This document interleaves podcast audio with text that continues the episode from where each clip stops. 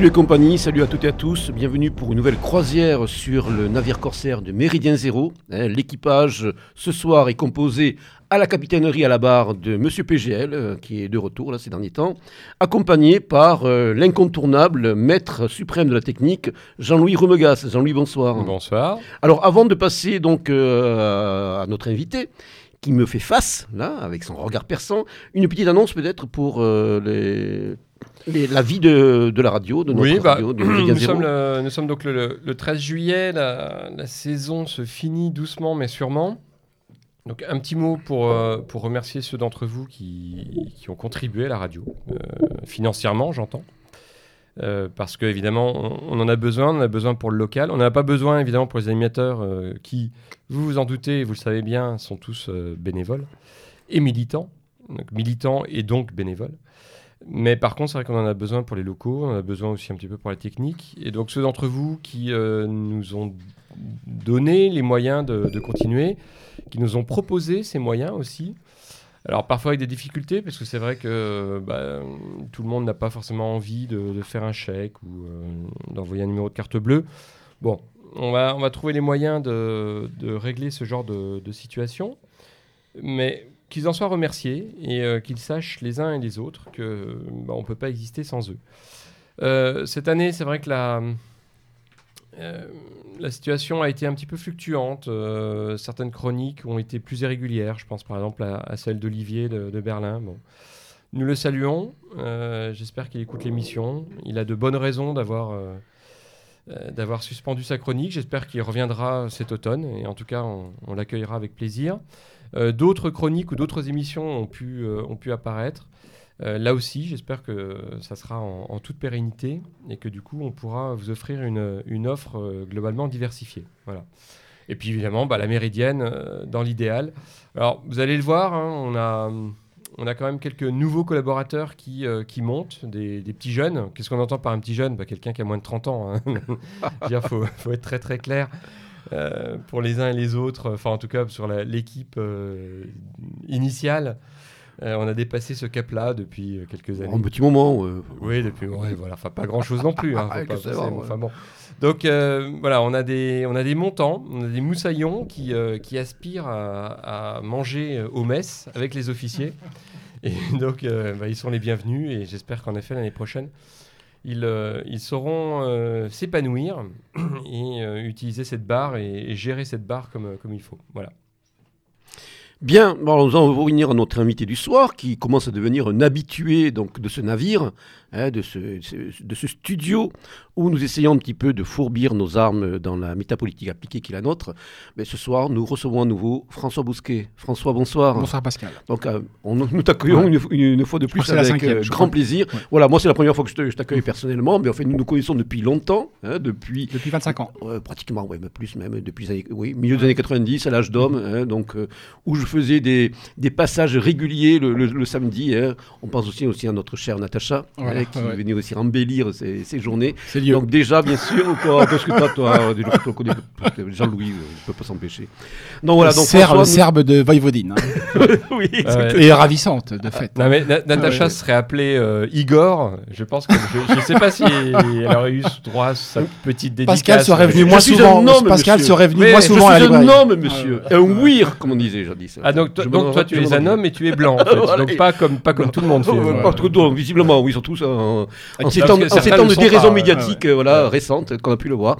Bon, euh, François Bousquet, donc, qui a été longtemps euh, collaborateur donc, des éditions de l'âge d'homme, qui était animé avec brio et talent, avec sa grille particulière par Vladimir Dmitrievitch. Et François, donc, qui, bon, depuis quelques temps, ben, et je veux dire, sur le, front de la, de la, métapolitique appliquée, si je puis dire, hein, un peu tout feu tout flamme, auteur, euh, essayiste, donc rédacteur en chef du magazine des idées, la nouvelle formule de la revue Éléments, euh, et donc euh, bon, qui s'est manifesté dernièrement par des entretiens vraiment passionnants. Je pense à donc à Tesson, oui, oui, oui. Voilà, que tu as eu la chance de, rencontrer, donc Marceau. Donc je recommande la publication de l'été avec Homer qui est Ah, tout à fait. Bah, il est déjà dans les, dans les sacs. c'est vraiment c'était une gageure, euh, réussir un grand livre sur Homer, parce que Dieu sait si on a eu. Euh, mais là, il tient son pari. Hein. Ça, a, été l'excellente surprise que j'ai eue au mois de mai. nos auditeurs et auditrices le savent peut-être, hein, il y a l'éducation nationale, il y a une semaine de la presse au printemps. qui est animée par un organisme par institutionnel qui s'appelle le Clémy. Et généralement, donc ils, fournissent en fait de la, de la presse aux élèves et les élèves doivent faire des synthèses. Enfin, bon, les, les enseignants s'en emparent. J'arrive et une fois que les, revues ont été utilisées, généralement elles sont données aux enseignants. Et j'arrive en salle des profs. Et qu'est-ce qu'il a vu? Que vois-je parmi le paquet? Alors il y avait tout, hein, c'est la semaine de la presse. Bon il y avait l'élément avec Tesson. Et là, je me dis, putain, merde, j'ai oublié mon premier réflexe. ça m'a tellement surpris. je m'inquiète, moi, je m'inquiète. Ça m'a tellement surpris, c'est que j'ai cru que j'avais oublié mon exemplaire. je me suis dit, oh merde, j'ai laissé mon élément sur la table. Je regarde, non, il y avait le tampon du bahut. Et, ah bon, bah oui, la consécration. La consécration. Euh, grâce, à ce passage clandestin qui est pour nous Sylvain Tesson. Euh, parce qu'il vend à 2 ou 300 000. C'est, euh, non, mais c'est vrai que. C'est considérable. Hein. Cela étant, moi, je le redis, pour l'État et commerce, c'est un exercice très périlleux au maire. Hein tant d'auteurs ont écrit sur lui, c'est très difficile ah d'être original. il a été, il, il, s'est installé euh, dans les Cyclades hein, pendant un mois. Il raconte ça magnifiquement et c'est son livre est une insolation de lumière. Je suis dedans, c'est excellent. moi j'ai commencé aussi les premières pages, c'est lumineux. C'est lumineux et, c'est le cas de dire, c'est la lumière grecque. Il l'a capté. Euh, c'est pas le premier, mais euh, nous sommes presque tristes pour de feu Dominique Vénère qui n'a pas eu la chance de prendre connaissance de ce ah, livre. De Vénère, je pense, je que voilà, aurait été euh, emballé. Alors évidemment, Tesson ne cite pas, dommage, mhm. malheureusement, il ne cite pas Dominique Vénère. Hein. Mais il faut savoir que c'est les chroniques ont été de la France Inter. Donc, euh, ouais, France bon, il n'est pas impossible qu'il ait pris connaissance de. J'en suis sûr. Oui, euh, au moins histoire et tradition des Européens. On ne peut pas ne pas, le on, peut pas ne pas connaître euh, Dominique Vénère. Alors, puis la petite, la petite juste pour finir, la petite phrase disant que Homer est un, guide pour notre vie. Je sais plus comment il le dit exactement. Ouais, mais, c'est très proche, c'est très très proche. C'est des lectures assez similaires. Hein. Euh, non, c'est évident que là, bon, c'est un grand livre que nous, nous, vraiment nous recommandons à tous les, les auditeurs. Hein, qui, qui, sont, qui, sont vraiment attirés par, ben, en fin de compte, ce qui est notre euh, brévrière euh, mhm. spirituelle, comme le disait Doug Vienner, que nous citons tout à l'heure.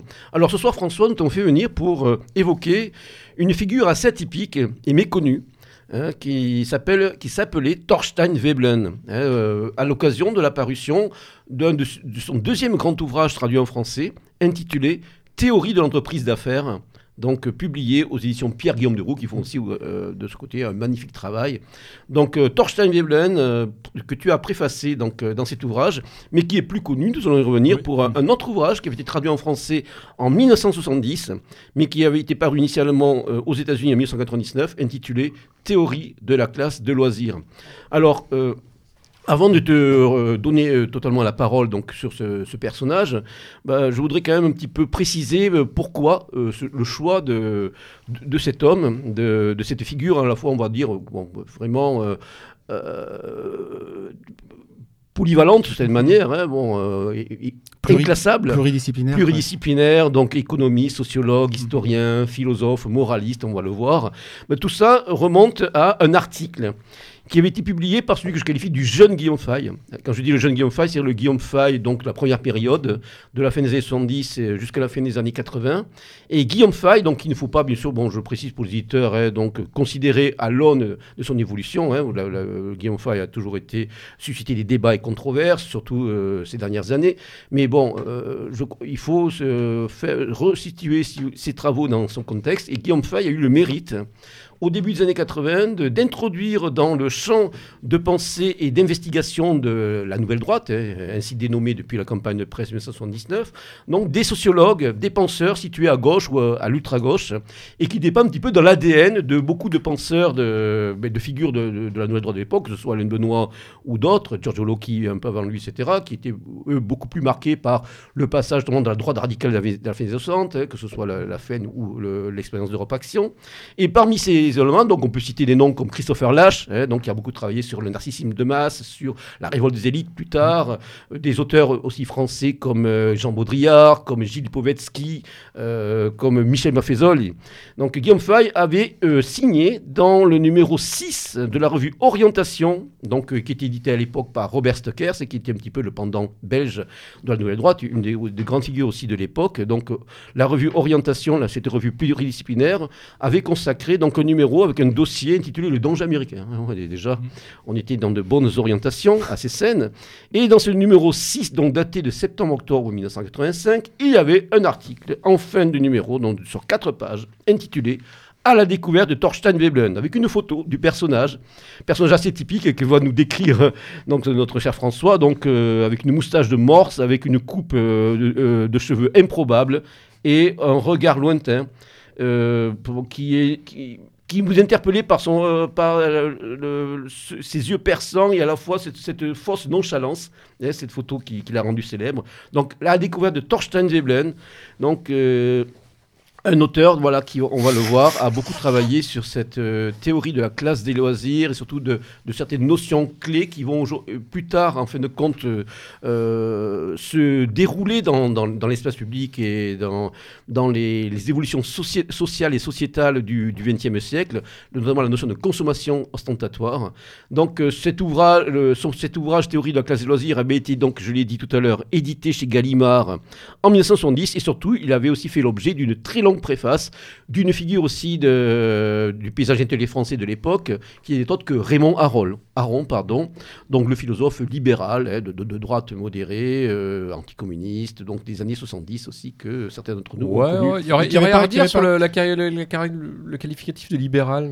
oui, libéral, oui, on peut. Bon. À l'ancienne. Hein. À l'ancienne, oui, tout à fait. Hein. Voilà. Euh, et que c'était un homme sans sectarisme. Hein. Voilà, moi je me souviens de son plaidoyer pour l'Europe décadente. C'est l'histoire de la sociologie, c'est par la sociologie en réalité qu'il a eu accès à Thorsten Veblen. Hein. Vraiment, est limpide, euh, c'est un grand texte. Hein. Je pense que dans, le... Oui, libéral, tu as raison. Euh, dans le match, le, terme est trompeur. Plus, on lit Sartre, plus on mm. aime Aron. non, mais moi à l'époque, j'appréciais Aron, je peux le confesser. Comme c'est Jean-François Rebelle qui m'a fait connaître la nouvelle droite, donc comme quoi on arrive. Mais évidemment, il y a son atlantisme qui est problématique.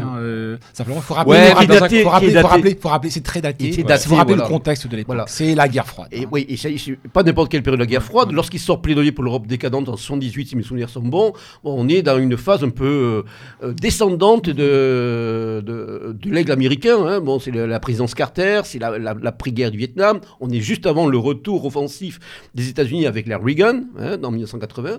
Donc, euh, bon, mais on peut comprendre. Mais son américanisme est très antérieur. Hein. Bien sûr. Euh, il se déploie après-guerre. Hein. J'ai toujours en tête, alors c'est pas un scoop, puisque Gérald Gallois l'a écrit dans ses mémoires. Hein. Euh, Gérald Gallois l'a écrit dans ses mémoires, qui est un des théoriciens de la dissuasion nucléaire française, mm. Gallois, et disait qu'il avait vu de ses yeux Raymond Aron toucher de l'argent de l'ambassade américaine. Oui, Donc, il n'est sûrement pas le seul. dire ça, c'est inattaquable, puisque Gallois l'a écrit noir sur blanc dans ses mémoires parus à l'âge d'homme il y a une quinzaine d'années. Donc de fait, il a été malheureusement un peu corrompu, la pensée un peu aliénée par, euh, par l'atlantisme envahissant.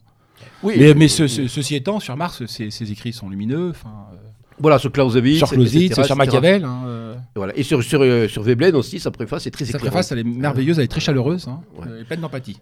Alors, euh, de ton côté, François, qu'est-ce qui t'a amené justement à préfacer donc, ce deuxième grand ouvrage qui est en français, après cette théorie classique, dont je répète le titre, Théorie de l'entreprise d'affaires Qu'est-ce qui t'a amené D'abord, comment as-tu découvert Veblen Et ensuite, qu'est-ce qui t'a amené bon, voilà. Alors, la théorie de la classe de loisirs a été traduite il y a 50 ans, mmh. donc est régulièrement rééditée. c'est un livre qui s'épuise. Dès qu'il est épuisé, il est réédité par Gallimard. Et aujourd'hui, il est dans l'imaginaire chez Gallimard. Donc c'est une collection de poches. Hein. mais moi, j'ai le tel aussi. Hein. C'est une semi-poche. Tel, tel, pas l'imaginaire, tel. Hein.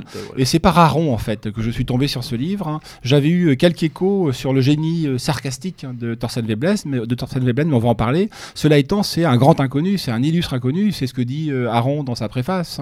Et c'est comme ça, c'est par Aron que j'ai découvert. Aron dit que c'est le plus Même, même aujourd'hui, parce que bon, il a ah, écrit sa préface, il y a quand même. Il. Il y a des fous de Veblen. Il y a euh, dans l'espace francophone et en France en particulier, des gens comme Gérard Moncourant, euh, euh, tous les gens qui sont intéressés à Karl Poliani, à la grande transformation, à ce type mhm. d'auteur, se sont intéressés à Thorsten Veblen. Mais au final, c'est, ça n'est jamais qu'une poignée d'universitaires qui sont regroupés dans le cadre d'une association qui s'appelle les Amis de Thorsten Veblen. Hein. Mais pour le reste, Veblen est à peu près inconnu des Français, malheureusement, nonobstant le chef-d'œuvre traduit et préfacé par Aron. à l'Argus de la presse sociologique, hein, il est sous-coté, il est décoté en fait, les étudiants commencent à le connaître. Les jeunes le connaissent plus que les anciens, étonnamment, Veblen, hein, puisque l'effet Veblen est rentré dans les salles de classe, en tout cas dans les cours d'économie, dans les mhm. écoles de commerce. Je reviendrai sur l'effet Veblen, mais l'effet Veblen, c'est central dans la pensée euh, euh, de Thorsten Veblen, en particulier dans le livre La théorie de la classe de loisirs. L'effet Veblen mesure euh, la consommation ostentatoire que tu as évoquée, en fait, hein, qui, procure un surcroît. En fait, ce que dit Veblen, c'est qu'on consomme jamais impunément. On, mhm. ne consomme, on ne consomme jamais l'objet en soi. Ce qu'on consomme, c'est du statut social. Hein. Donc l'effet Veblen mesure un surcroît de distinction sociale que confèrent les yachts pour les milliardaires, les voitures de luxe, les bijoux, l'art contemporain pour les abrutis, euh, euh, multimilliardaires bien sûr, les Pinot et les autres. Hein. Donc Veblen est un peu connu à travers ça. Mais pour le reste, c'est le grand inconnu Veblen. Hein. Mmh. Et on a attendu plus d'un siècle hein, pour traduire le second grand livre de Veblen, qui est La théorie de l'entreprise d'affaires. Et il reste encore toute une œuvre à traduire. Et alors, nous allons le voir, tu vas nous le dire, bon, c'est un auteur qui est relativement inclassable. Néanmoins, bon, toi, dans la première page de ta préface, Guillaume Fay aussi le faisait dans les premières listes d'articles, on essaye quand même de le situer par rapport à un courant qui nous est cher, à savoir celui de la révolution conservatrice allemande, dont toi tu parles de parrains étrangers, de ces révolutions conservatrices qui ont précédé, hein, en tout cas chronologiquement, cette révolution conservatrice, parce qu'il est mort en 29, il est né, on va en 1857, mais il a surtout déployé son œuvre à la lisière, au passage donc du 18e au 20e siècle. Mais euh, bon, il a, il, a, Armin Mohler aussi, dans son maître ouvrage sur la révolution conservatrice allemande, en parle aussi, il le cite euh, parmi il me semble même que les parrains étrangers. Pascal, il me semble que la, formule parrain étranger d'Armin Mohler, il me semble. Hein, oui, c'est euh, fort possible. Un de mes grands regrets, c'est d'avoir eu accès au texte de Faille, qui est prodigieux, avec quelques réserves, mais qu'on évoquera dans le courant de l'émission, que tu m'as fait découvrir il y a une quinzaine de jours. Le texte est absolument limpide. Hein. et lui, il l'inscrit, il l'enracine dans cette tradition de la conservatrice. Oui, même si on va le voir, il montre les limites. voilà, bon, les apories des fois du de en tout cas, bon, les aspects qui sont critiquables du point de vue de, notre conception du monde, de cette manière. Exactement. Alors, est-ce que tu peux commencer à situer Veblen, bon, comme l'aurait fait euh, Feu Jean Mabir, qui nous est cher, c'est-à-dire bon, ben, son équation personnelle, en quelque sorte. Il est né, son, son milieu familial, son tout ça qui contribue à expliquer le destin et la personnalité d'un homme. Alors tu l'as dit, c'est d'où il écrit, comme euh, disait. oui, voilà, exactement. comme disaient les 68 arts. D'où écrit-il hein. D'où écrit-il euh, Étant un élève de Sainte-Beuve, je suis toujours sensible au parcours biographique euh, des auteurs que, sur lesquels je travaille. Et en l'occurrence, la biographie de Veblen est passionnante, elle est romanesque. Hein. tu l'as dit, c'est un personnage inclassable, atypique. Hein. Un de ses grands élèves qui va devenir un de ses disciples également, et un des plus grands noms de l'école, du courant de pensée institutionnaliste que va fonder, que va fonder Veblen. Hein. disait de Luxe, c'est un visiteur d'un autre monde. Hein. Et il a quelque chose d'un extraterrestre, euh, de ces surdoués asociaux euh, qui sont assez fréquents dans l'espace américain. Oui, ce que j'allais dire. c'est vrai que l'Amérique a ce génie de produire bon, ces personnalités attachantes et qui sont en totale rupture avec ce que représente l'Amérique. Hein, détestable. Totalement autiste, des cerveaux prodigieux, euh, mais enfermés dans leur bulle. ce qui est Veblen. moi, je le compare à un astre solitaire ou sinon même à une maladie orpheline, parce qu'il est étranger à tout. Il est étranger au monde qui est le sien. L'Amérique euh, du Nord. Alors Veblen, en fait, il est né dans une communauté, une micro-communauté norvégienne, comme son nom ne l'indique pas, euh, comme son nom l'indique, pardon, euh, il est scandinave, il est norvégien, et il est né dans les plaines du Middle West, dans le Minnesota, aux États-Unis, en 1857, comme tu l'as dit, dans une communauté luthérienne de cultivateurs et de paysans, où on ne parlait que le norvégien, donc il a, c'est sa langue maternelle. C'est vrai qu'il faut, on peut préciser pour nos auditeurs qu'il y avait de, forts établissements scandinaves dans ces États du, du nord du Middle West, contigus presque des grandes notamment le Wisconsin et le Minnesota. Voilà, ouais. Hein et c'est une communauté luthérienne, comme il y a la quantité d'autres. Hein. On pense au film Fargo des frères Cohen, notamment. et moi, je pense, moi, je pense à tous les bouquins euh, euh, de, de, euh, de, pardon, de Knut Hamsun. Hein. Oui, bien sûr. livres de Knut Hamsun. on a, l'impression que c'est, on est en Norvège, dans une nouvelle ou un roman de Knut Hamsun. Famille de 14 enfants, des surdoués. en tout cas, les deux frères Veblen, évidemment Torsten, le premier d'entre eux. D'ailleurs, tant que j'y pense, une question, François, mais ne serait-il pas rencontré ils auraient presque pu se rencontrer, tu sais. Parce que, oui, mais non, eh, simplement, il a fait un séjour euh, voilà, aux États-Unis. est en Californie, euh, conducteur de bus. Hein, il va écrire des choses merveilleuses et terribles sur les États-unis. Bien sûr, la vie de l'Amérique. C'est un splendide viking. Je connais pas, je connais pas Veblen, mais on aura l'occasion d'en parler. Mhm. euh, il est, il est scandinave, il est il est plus mougique que viking, mais je vais en parler là, du reste. Hein. Et donc cette famille de quatrième, enfant d'une famille de 12 enfants, et il va être étranger à la pensée, à l'univers, à l'éthos américain qui l'entoure, ce que dirait Bourdieu, comme dirait Bourdieu, c'est une soumission de sociologie, à l'habitus américain. Il va être étranger également au système universitaire parce qu'il va être professeur aux États-Unis, euh, mais ses excentricités, son inaptitude à la vie sociale, hein, va faire en sorte, va faire qu'il aura une carrière erratique et il va errer d'université en université. Et plus encore, et plus largement, il est étranger vraiment à l'espèce humaine. C'est vraiment un phénomène, c'est vraiment un extraterrestre. Hein. Euh, Veblen. Hein. Alors c'est si vrai qu'on bute sans arrêt sur l'originalité du personnage. Hein. Et euh, c'est un des gros problèmes, je pense, dans la diffusion de la pensée de Veblen en France. Hein. Tu as évoqué un petit peu, euh, faisons un petit peu de morphopsychologie ou de physiognomonie, c'est-à-dire en réalité de partir de la biologie, en particulier de la biologie du visage, pour essayer de, planter le décor et d'essayer de montrer à quoi ressemble Torsal Veblen. Et bah tu l'as dit, c'est il a des moustaches épaisses d'un morse, il a les cheveux séparés par une raie au milieu qui est ni faite ni à faire. Il a l'allure d'un paysan, d'un paysan frustre, revêche, hein, d'un moujik, je l'ai évoqué. On est très loin des mandarins et on est très loin aussi de la figure du viking. Hein. Ouais, enfin tout ça, ça, tout ça, ça sent la jalousie, hein, franchement. Non, mais pas, vous allez voir, vous allez voir que. en tout cas, vous allez voir que ça n'est pas un reproche. Non, de la il est indéniable que c'est un homme. Là, on voit que c'est un mec. voilà. il est blanc et blanc et blanc et mâle. Sur la moustache. Et plus de 50 ans. Il est binaire, lui. Et plus de 50 ans. il est binaire. Mais cela étant, ça n'est pas pour l'accabler, Jean-Louis, que je dis ça. Au contraire, c'est pour essayer de mettre en exergue la nature même de son génie. La nature même de son génie est d'abord et avant tout, c'est un grand écrivain, Ripley. Euh, et son génie est d'abord et avant tout. Et ce qui t'a séduit avant tout, ouais. je dire. Comment que Le fait qu'il soit d'abord un grand écrivain, qui a un aspect très littéraire. C'est d'abord, c'est d'abord un grand écrivain. Avant d'être, je crois, avant d'être un philosophe, avant mhm. d'être un sociologue, avant d'être d'un économiste, ce qu'il était, même à beaucoup d'égards, un ethnologue en chambre, certes, mais c'est ce mhm. qu'était Marcel Mauss, hein, qui parlait une vingtaine de langues hein, et de langues anciennes, euh, de langues archaïques. Hein. Euh, donc vraiment, c'est un touche à tout. Mais la première des qualités de Veblen, la première des qualités de Veblen, c'est les qualités littéraires. Et en réalité, son premier livre que dont, nous avons déjà pas mal parlé, mais dont on va reparler, sa théorie de la classe de loisirs ou de la théorie de la classe oisive, selon les traductions, euh, l'a imposé d'emblée, euh, c'est un chef-d'œuvre littéraire, ça l'a imposé d'emblée au firmament de la pensée euh, sociologique, historique. Hein. C'est un livre aussi grand que la démocratie en Amérique de Tocqueville, hein, que des grands textes de Marx, hein, ou Max Weber aussi. Ou de Weber. donc c'est vraiment un grand texte porté par ses qualités littéraires et ses qualités euh, euh, satiriques, mais j'y reviendrai parce qu'elles sont centrales, c'est lui. Et si je si j'ai voulu faire ce portrait un petit peu à la Lavater euh, relevant de la physiognomonie, donc d'une morphopsychologie, c'est qu'elle nous éclaire sur le personnage. Hein. Le personnage était dégagé une impression, il était antipathique, profondément antipathique. Il était assez revêche. Et donnait une impression euh, déplaisante euh, d'eau glacée et de, plantes urticantes. Hein. Euh, il était professeur, mais il donnait à tous ses élèves les mêmes notes, hein, plutôt basses, hein, et il prononçait, il prononçait ses cours, il prononçait ses fulgurances, mais c'était des fulgurances qui étaient inaudibles. Ce qui fait que ses classes se vidaient petit à petit. Il commençait avec 20 élèves et finissait avec 2-3 élèves, à qui il donnait toujours donc un 8 ou un 6 sur 20. Bah, un peu comme nous, sauf que nous, ils ne peuvent pas sortir.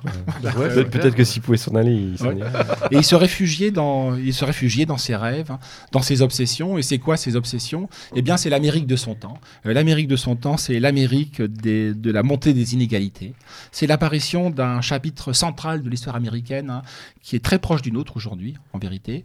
C'est l'épisode dit des barons voleurs. C'est qu'après la guerre de sécession, euh, s'est ouvert une période d'enrichissement tapageur, euh, démesuré, où quelques milliardaires vont accaparer la fortune. Hein. Et parallèlement à ça, parallèlement, euh, les Américains, les historiens américains appellent ça euh, l'âge doré, euh, pour qualifier cette période hein, de l'histoire économique américaine. Parallèlement à ça, c'est marqué par une grande dépression qui va affecter les paysans, la classe paysanne en particulier, et qui va voir l'effondrement du cours des matières premières, des matières premières agricoles en particulier, et contraindre beaucoup de paysans à migrer vers les villes. Hein. Donc c'est un exode rural précoce qui se produit aux États-Unis.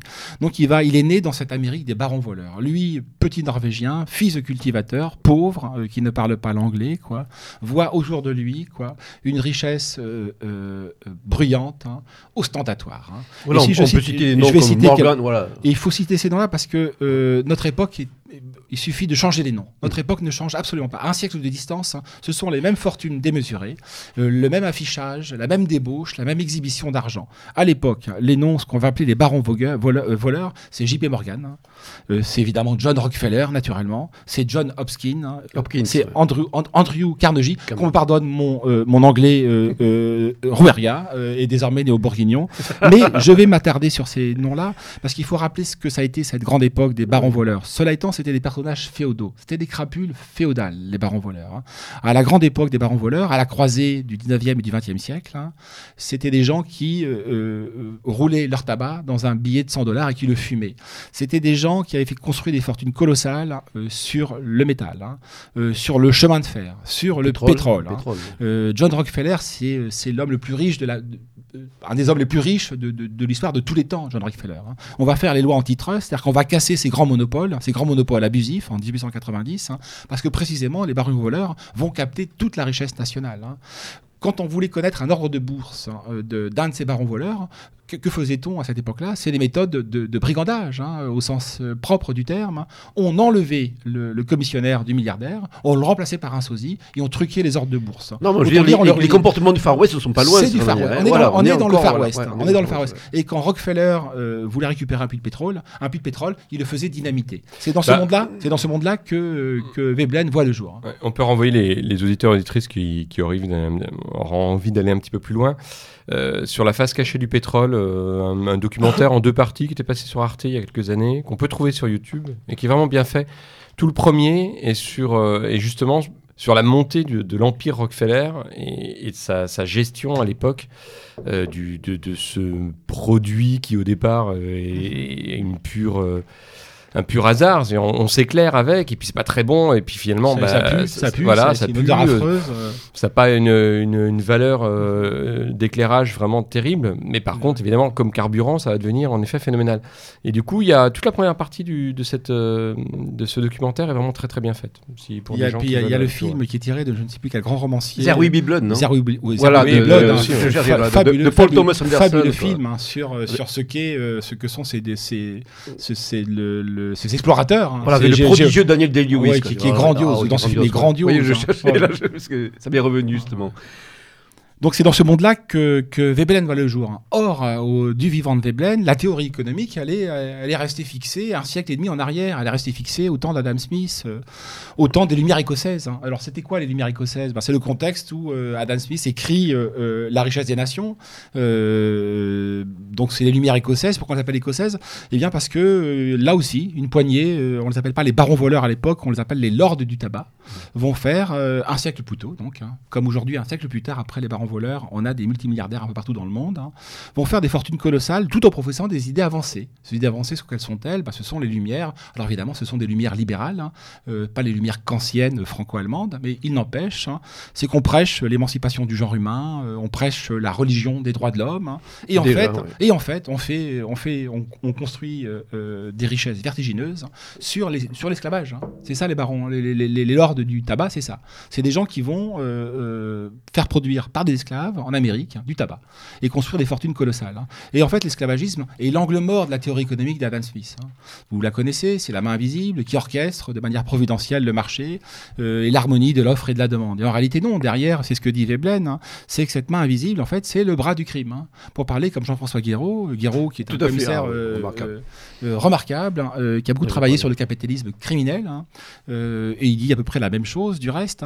Pourquoi le bras du crime? Parce que derrière, derrière la main invisible, en fait, il y a les grands acteurs euh, tout puissants, les grands trusts, les grands cartels, hein, qui orchestrent, euh, qui truquent hein, les cours du marché euh, et qui captent, hein, qui captent la fortune de manière au, mépris, du droit. C'est déjà cette époque que, l'on voit, bon, comme Guéraud après l'a développé pour nos jours, bon, la nature presque consubstantielle, en fin de compte, du capitalisme chimiquement pur, et puis de la dimension, et sa dimension criminelle. Mais tout ça, c'est chez Veblen, en fait. C'est qu'on se rend compte que chez Veblen, il y a la dimension criminelle, elle est, elle est présente, elle fleur. ils n'ont pas, pas le terme au sens strict, hein, mais au final, c'est. Parle de prédation, De prédation. on va y revenir aussi. Avec un, lexique, avec un lexique qui est guerrier mmh. euh, et antérieur euh, et féodal de sa part.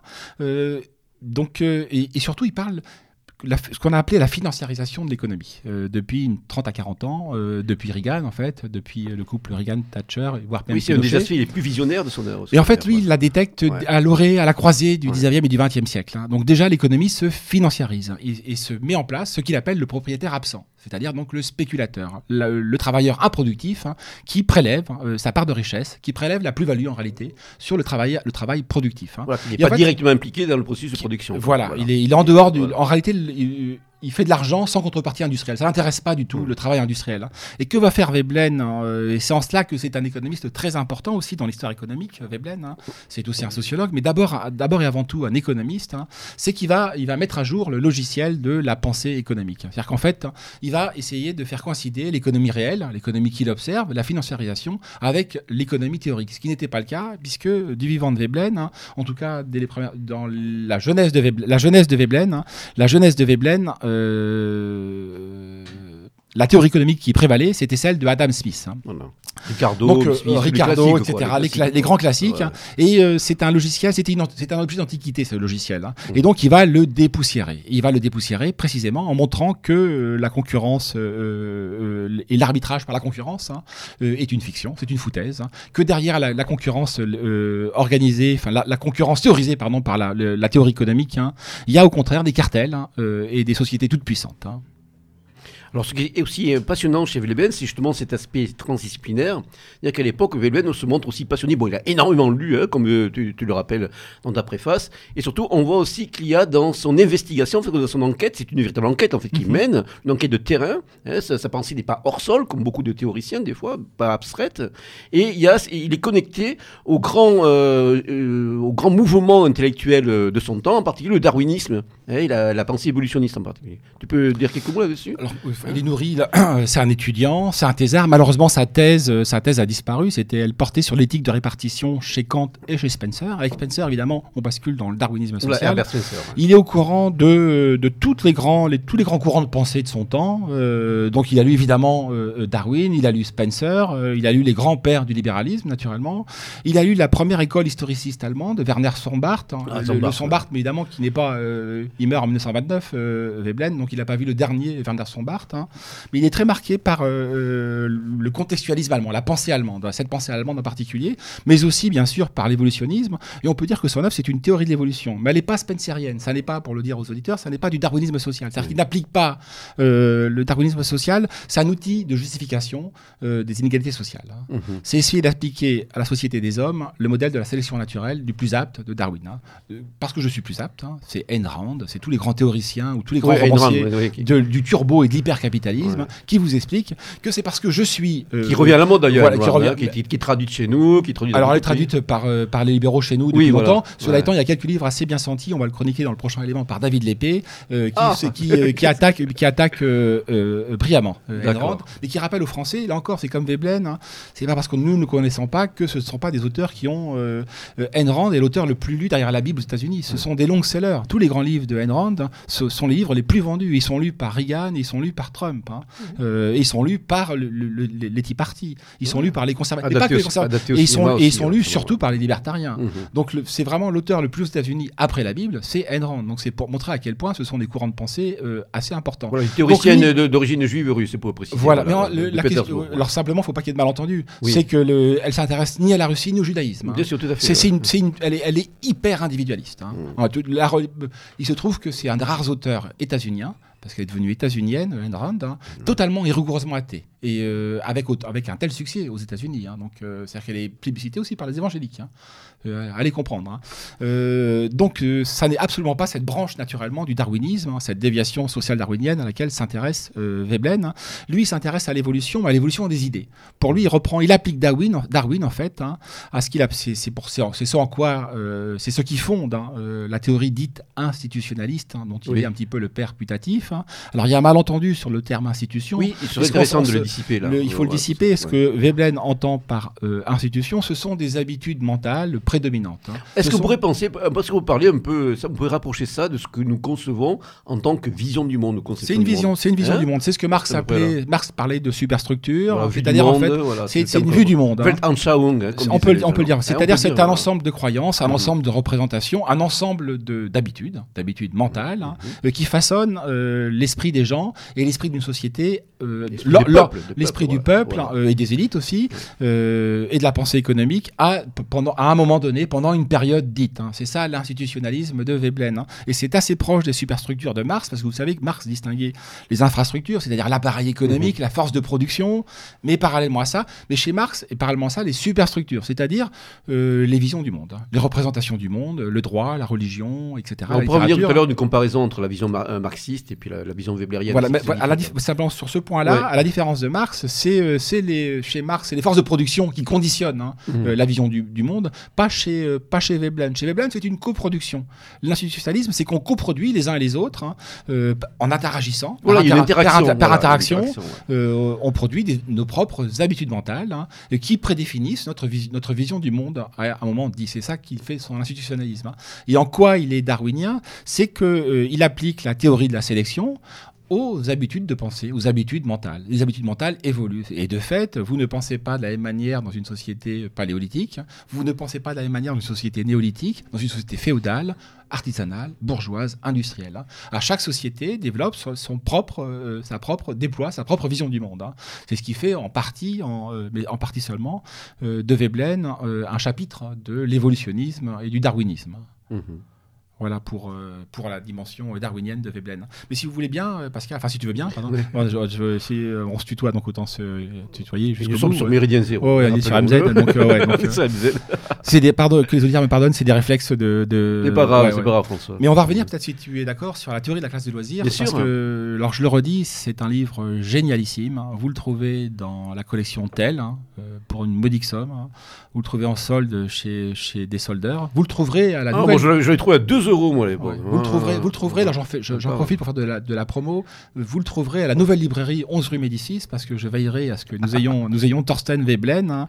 Euh, pourquoi ce livre est génial hein, euh, parce que c'est un livre de. Moi, je le compare à Gogol, quitte à prendre à rebousse-poil les, euh, les sociologues. Hein.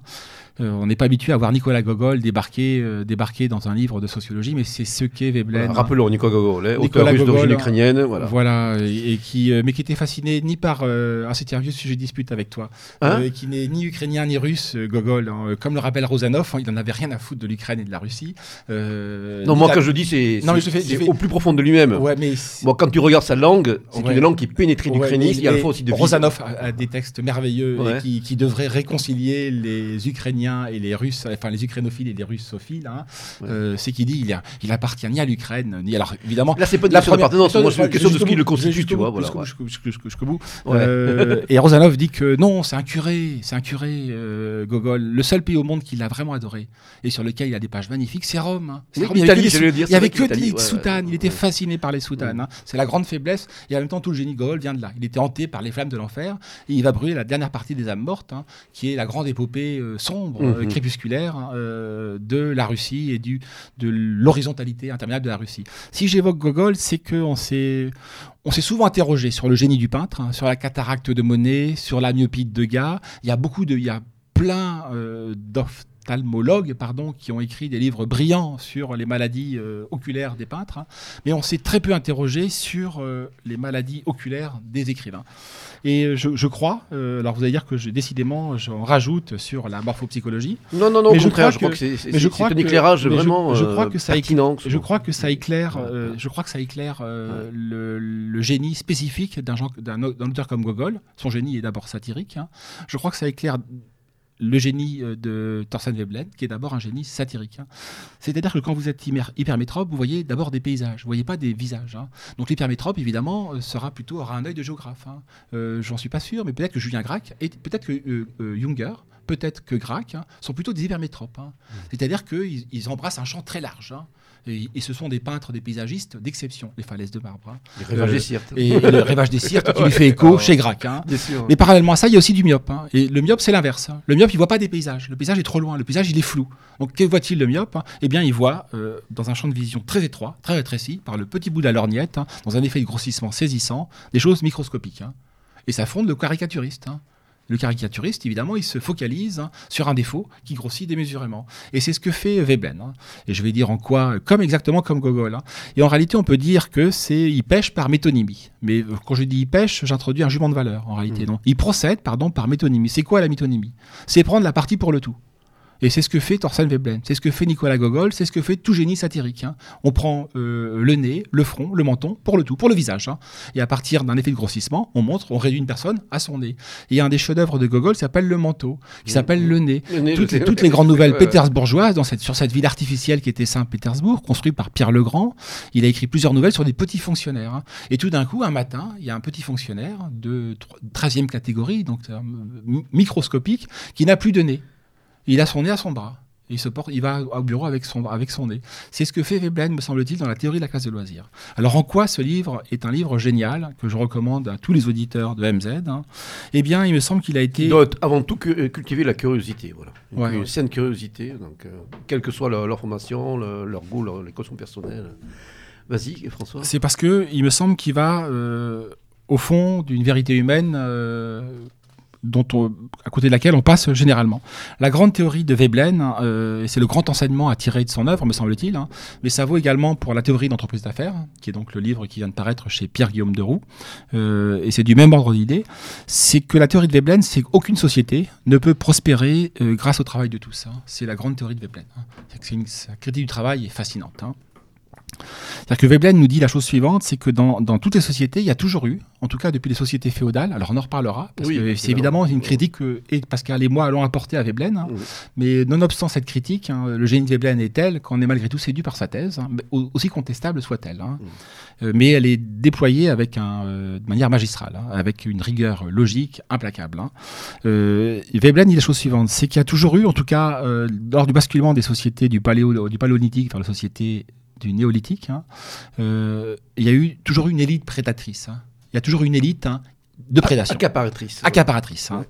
C'est ce que dit. Qui accapare indûment les richesses. Et c'est ce qu'il appelle la classe oisive. Et euh, la théorie de la classe oisive et la théorie de cette classe prédatrice. Alors, Veblen, c'est un monde qui est à la fois vain, c'est un monde qui est à la fois futile, c'est un monde qui est à la fois infantile, mais c'est la société des hommes. C'est en cela que son regard est très sombre, comme chez Gogol. C'est en cela que son regard est très noir. Et c'est un monde qui est dominé par des logiques de rivalité mimétique, dit Veblen. Hein. Et il va l'étaler dans, euh, dans la théorie de la classe de loisirs.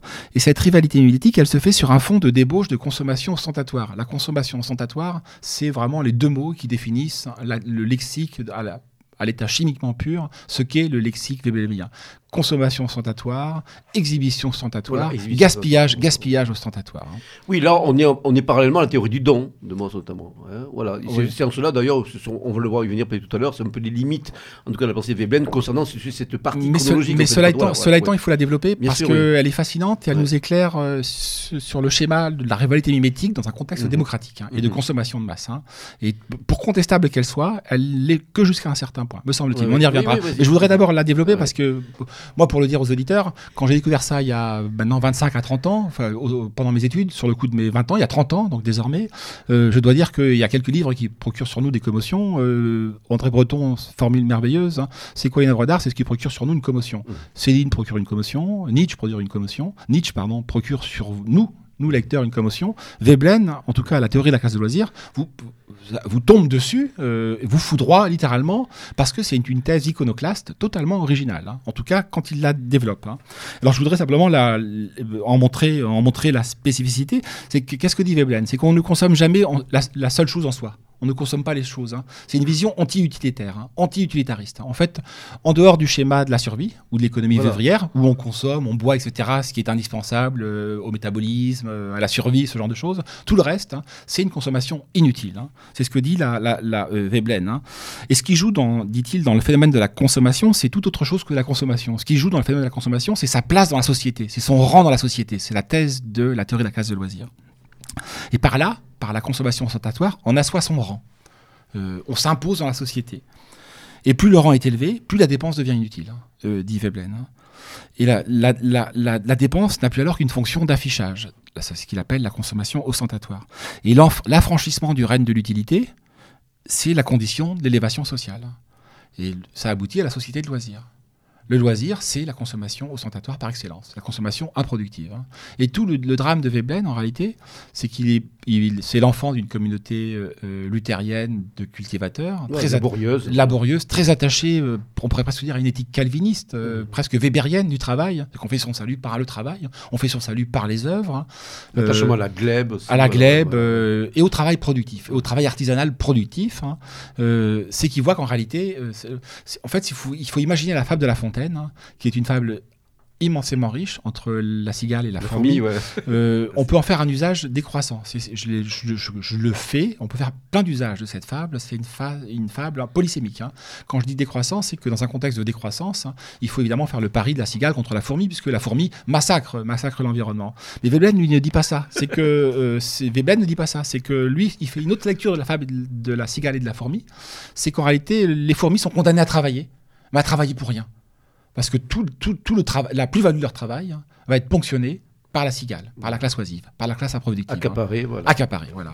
et c'est toute la thèse. Alors après, là où ça devient contestable, hein, et très contestable, mais en même temps, je le redis, c'est déployé et développé avec un tel brio intellectuel. Mm. Hein, je crois que tu le concèdes. Euh, non, il y a une vérité psychologique. Il y, a un fond de vérité. Il y a un fond de vérité. Il y a un fond de vérité. Mais après, il y a la mauvaise foi. Après, il y a la mauvaise foi, évidemment, du satiriste. C'est que le satiriste a un biais. Alors évidemment, ce biais est déformant. C'est un mémoire déformant. Et Veblen, évidemment, élargit ça au Japon, au Japon, au Japon guerrier, euh, à la société féodale européenne, la société chevaleresque. Hein.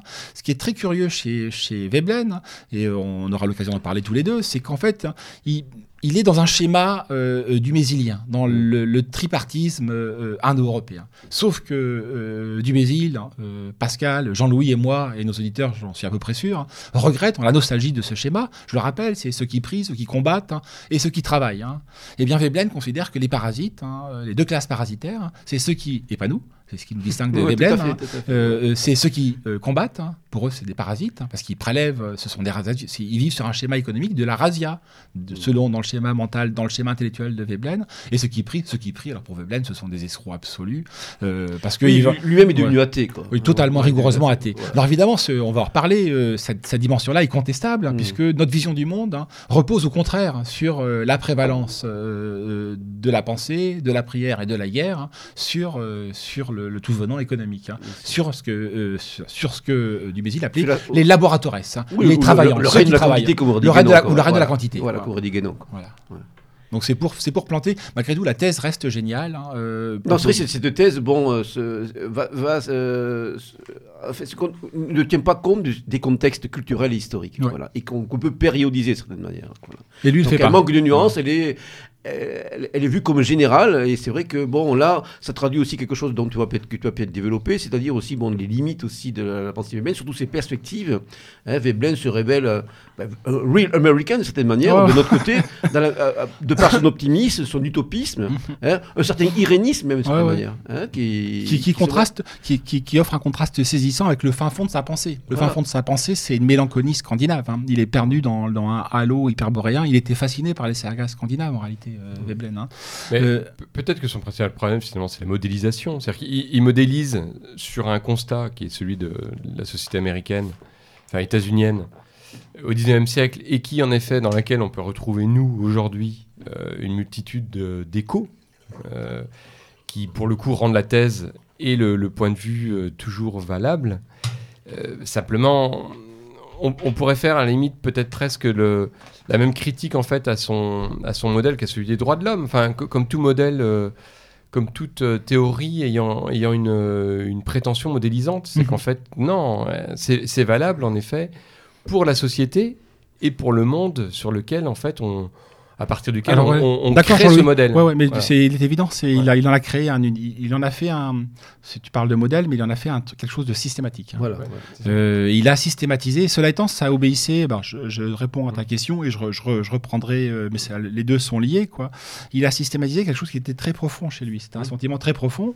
Euh, il avait, il avait une, en horreur. Hein. Alors c'est à la fois très profond et très américain. Mhm. Il avait en horreur le modèle des sociétés guerrières. Hein. Et le modèle des sociétés guerrières, donc je le redis, en particulier deux sociétés guerrières, trois, parce qu'il y en a trois qui l'attaquent. Hein. Euh, c'est celle qui nous est la plus chère, bien sûr. C'est la société féodale européenne, hein. La société chevaleresque européenne. Il l'attaque. Il attaque également la société de caste indienne, euh, mais qui fait valoir également euh, des formes de hiérarchie moins guerrières, mais des formes de hiérarchie très, rigides, très, rigides, très rigides. Et évidemment, le Japon féodal.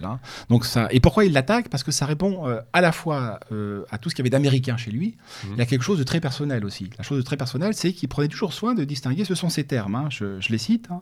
euh, et enfin, ces termes, c'est qu'il voulait dire que toutes les formes guerrières, même les sociétés modernes, reproduisent, mais sous des formes euphémisées, ce qu'il appelait l'antique division du travail. Hein. Et l'antique division du travail, c'est quoi? C'est qu'il y a, il y a un travail noble. Le travail noble, c'est la guerre. Le travail noble, c'est le loisir intellectuel des Grecs. Euh, le travail, voilà, l'otium. c'est un loisir euh, fécond qui nous, mhm. qui nous rend intelligents et non pas un loisir de, de, de masse. Hein. Euh, le spectateur du mondial. Voilà. Et parallèlement à ça, parallèlement, mais je, comme toi, moi, je, euh, nobody's perfect. On veut pas braquer certaines no, ouais, nobody's, nobody's perfect. Hein, nobody's perfect. Hein, donc, donc d'une part, c'est le noble travail travail, la noble tâche. Hein, et du reste, quand je dis travail, le terme est inapproprié parce que le travail, Arendt le rappelle, vient de tripalium, instrument de torture. pour autant, l'activité noble par excellence, hein, en tout cas chez les Grecs, en tout cas chez les anciens, c'est la guerre, l'étude, hein, ce genre de choses. La politique. La politique. et parallèlement à ça, il y a les activités, il y, a la besogne servile. La besogne servile, eh bien, c'est les laboratoires, ceux qui travaillent. Hein. Évidemment, ils sont au bas de l'échelle. Et Veblen, en effet, euh, dans, la pensée de Veblen, il renverse le schéma. Pour, eux, pour lui, ce qui est noble, hein, c'est le laboratoire. C'est ceux qui travaillent, c'est ceux qui produisent. Et puis surtout, bon, comme tu disais, tu disais, se révèle vraiment un, complètement américain, 100% presque américain, comme disait à une certaine époque, par le fait justement que bon, sa détestation de la guerre, on, ignore trop souvent, bon, on, voit les États-Unis comme une société guerrière, non, c'est une société violente. Mhm. Mais l'éthos guerrier n'y a pas sa place, hein, comme l'ont démontré. Mhm. Bon, euh, il y a une méfiance euh, quasi bon, atavique et euh, presque dans l'ADN des premiers Américains de l'État et de, de, du danger d'oppression qui peut émerger euh, presque de manière conscientielle de, de l'État, cette méfiance. N'oublions pas que les États-Unis avaient au début bon, des, des, armées de milices, ou alors des, armées régulières extrêmement faibles en effectif, et que, bon, après, bien sûr, le, le, développement de, l'outil militaire industriel euh, enfin, américain est venu sur le tard. Et de la, machine, de la machine fédérale qui va... Bien sûr, la machine fédérale, l'industrialisation, etc. Mais on n'a pas une société aussi autant ou guerrière que, que peut-être les États-Unis, mhm. par rapport justement à la vieille Europe, donc mhm. marquée justement par bon, euh, cette fonction guerrière que, que Dumézil avait mis en exergue, et surtout bon, la, période féodale, la période chevaleresque. Donc ça, effectivement, euh, de ce côté-là, Veblen apparaît vraiment comme un, oui, all-American. Oui, mais tu as raison, il a américain, il dans un schéma, il pensée pas, il peut pas comprendre. Qui est pensé, du reste, par les premiers auteurs libéraux français, par les Montesquieu et les autres, sur l'idée que le commerce est doux, que le commerce est pacifique, le doux commerce de Montesquieu, mais que vont reprendre les libéraux, euh, les Lumières écossaises, que vont reprendre les Américains. Il est dans ce schéma de pensée. Pour répondre à ta question sur l'américanité de Veblen, parce qu'il est norvégien, indiscutablement, il est norvégien, et sa grande originalité vient de là, parce que s'il mm. n'avait été qu'américain, il, il, euh, il relèverait d'une critique classique, somme toute. Et on l'a évoqué, c'est un c'est un optimisme panglossien. C'est la conviction que euh, la société est portée par un messianisme, hein. et ce messianisme est typiquement américain, c'est celui de la destinée manifeste. Hein. Alors évidemment, il ne le reprend pas à son compte littéralement, mais il en est, euh, il en est, il, est imprégné, par, il est imprégné par ce schéma mental. C'est hein. démarche. Et parallèlement, il y a un autre chapitre, mais on va en parler quand on abordera le chapitre de Marx. Mais là, en fait, c'est à la fois Marx, mais c'est le socialisme. Il est obsédé par un socialisme technocratique. Mais là aussi, il a, il a, il a une, il a une euh, comment dire, hein. euh, il provient de deux choses chez Veblen, ce socialisme technocratique. C'est-à-dire qu'il y a un côté, c'est ce que dit euh, Raymond Aron. Il y a un côté d'ingénierie sociale. Il y a, d'ingénierie sociale. Hein. Euh, et un côté, c'est ce que dit Raymond Aron, la première de Raymond Aron, il y a un côté saint-simonien du XXe siècle. Hein. Mhm. Il y a un grand fantasme technique chez lui. Mais ce fantasme, il a une racine aussi, c'est sa misanthropie. Mhm. C'est que le misanthrope le prépare sa, sa, sa, détestation de la société des hommes, hein, sa phobie du social, son horreur du social, car il a horreur du social, hein, le prépare, le prédispose hein, à aimer les machines. Donc ça, c'est la, la, racine personnelle qui va nourrir mhm. cet optimisme technocratique. Et à côté de ça, il y a la, la dimension américaine. C'est qu'il y a en effet, tu l'as dit, il y a un irénisme, il y a un optimisme, hein, il y a la conviction que la société, et, un matérialisme historique au fond, à sa manière, hein, que la société va vers du plus, va vers du mieux. il ne peut pas comprendre, euh, son logiciel mental ne le, le, pas à comprendre, l'interdit de, de, et ça, c'est ça, c'est la, des choses, quoi, Ça, c'est la grande limite de Veblen, me semble-t-il. Mais bon, comme tu le dis, bon, c'est vraiment connecté à son équation personnelle, donc c'est l'ordre des choses, quoi. C'est ainsi, ça ne peut pas être autrement. Ce qui est dommage, c'est que ça a description de la société, et je vais, je vais encore rebondir sur la question du, de la classe oisive, hein, n'offre aucune prise hein, euh, à euh, euh, des utopies politiques. Hein.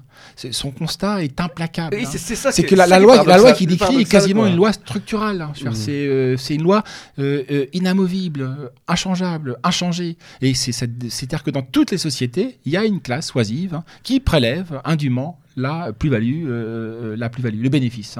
Et ce qui est fascinant, ce qui, ce qui, du coup rappelle euh, le, le, préliminaire du, du, manifeste du Parti communiste euh, de tout temps, euh, et puis bon, ensuite Marx fait, la, la, description baron contre serf, mhm. patricien contre plébéien, enfin, enfin pas patricien contre plébéien, ensuite baron contre serf. C'est vrai qu'on arrive à ce type de.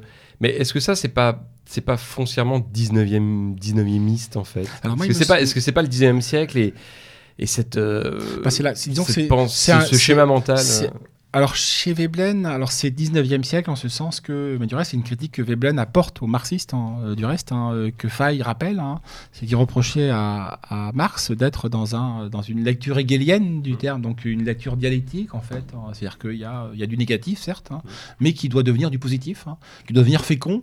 Euh, il en relève et il n'en relève pas, Veblen. Il est toujours dans cette ambivalence, dans ce va-et-vient. Euh, il en relève bah, parce qu'il y a, cet optimisme, hein. il y a l'idée que la société va, en tout cas la société technocratique et industrielle, hein, va euh, accoucher d'un homme pacifique, enfin, euh, libéré des instincts guerriers. Ça, c'est une croyance qui est forte chez lui, très forte. Quand il prend conscience que ça ne va jamais advenir, il se réfugie dans, le silence, hein, dans le mutisme le plus complet. On en parlera, les derniers jours sont, sont bouleversants de Veblen sur sa misanthropie, parce qu'il finit comme Diogène a commencé, enfin il finit comme Diogène a fini du reste. Hein. Euh, mais là où, où on faut introduire une nuance, hein, c'est que euh, sa lecture, sa grille de lecture reste implacable. Hein. Elle, récuse le schéma dialectique euh, hegelien qu'il reprochait chez Marx. Et je, je, explique en quoi, c'est que c'est que la classe de loisirs pour Veblen, elle peut se déployer socialement, elle rencontre jamais d'hostilité véritable. C'est en cela que c'est pas un marxiste. Hein. Euh, c'est parce que c'est la rivalité. C'est ce que dit Veblen. Il le dit en ces termes ou d'autres termes. Hein. Euh, pourquoi? Parce que euh, la classe oisive, en général, suscite admiration. La fascination. la fascination. C'est le gangsta rap, c'est la racaille. C'est quoi la racaille? La racaille, elle est L'envie. L'envie, c'est l'envie. C'est des mécanismes de rivalité mimétique. Hein. Alors ça, c'est assez hegelien, mais hegelien, on en sort. Chez Veblen, on n'en sort jamais. C'est la, la dialectique du maître et de l'esclave. Mmh. Mais chez Veblen, l'esclave vous allez dire, je me, contre, je me contredis. Euh, mais le Veblen des profondeurs, le vrai Veblen, le Veblen qui n'est pas contaminé et colonisé par les tous américains, ce Veblen-là croit qu'on euh, le, rôle, la position, la posture de l'esclave, du maître et de l'esclave sont figés. C'est toujours figé chez Veblen. Hein. Euh, il y a un fatalisme. il y a un fatalisme complet. Alors il le corrige, bien sûr, par l'optimisme américain. Mm. Mais ce que je veux dire par là, c'est là où moi, il me semble qu'il est plus perspicace que, plus perspicace que Marx. Hein. Euh, euh, en qui, vous voyez, donc je l'ai dit, un philosophe euh, romantique, pour qui le négatif n'est qu'un moment dialectique hein, d'une progression d'un sens de l'histoire. Hein. Mmh c'est que les pauvres disaient, enfin, ce qu'il dit, c'est que les pauvres ne cherchent jamais à renverser la société. Ils veulent pas la renverser, puisqu'ils veulent limiter. Ils limitent en vain. Ils prennent la place. Ils veulent prendre la place. Ils veulent accéder à ce Ils veulent accéder au ce statut de richesse. On veut sans bourgeoisie, comme on dit. Voilà, ouais, on veut sans bourgeoisie. Ouais, ouais. Et du reste, c'est euh, ça, ça euh, par rapport à des gens comme Sorel dont on va parler, Georges Sorel, hein, euh, la critique de Veblen porte. Hein, c'est que le, un des Veblen avait voulu héroïser Sorel, hein, héroïser la classe ouvrière, c'est-à-dire qu'il a voulu introduire l'esprit nietzschéen en fait hein, dans l'anarcho-syndicalisme, sans mesurer que le, le, le, prolétaire, son, il veut accéder voilà, son désir de désembourgeoisement à lui, en fait, l'image renversée, c'était le désir d'embourgeoisement de la classe ouvrière. Hein. C'est qu'elle veut aspirer à que le frigo soit plein. Chez Veblen, le, frigo plein, ça l'intéresse pas. que ce qu'il voit simplement, c'est sous un mode parodique, c'est que le pauvre singe le riche. Hein. mais sans jamais pouvoir accéder au paradis du riche. Hein. Pour autant, là où le riche a une, une Rolex, eh bien lui, il a une Festina. Euh, mais c'est du même ordre d'idée, c'est du même ordre d'esprit. Et on le fait, on fait saliver le pauvre. Et on fait saliver le pauvre. Mais simplement, simplement, il s'y prête. Hein. Parce que ça, ça, mobilise un ressort très profond dans l'âme humaine, hein, qui est le désir, le désir, le désir mimétique. Hein.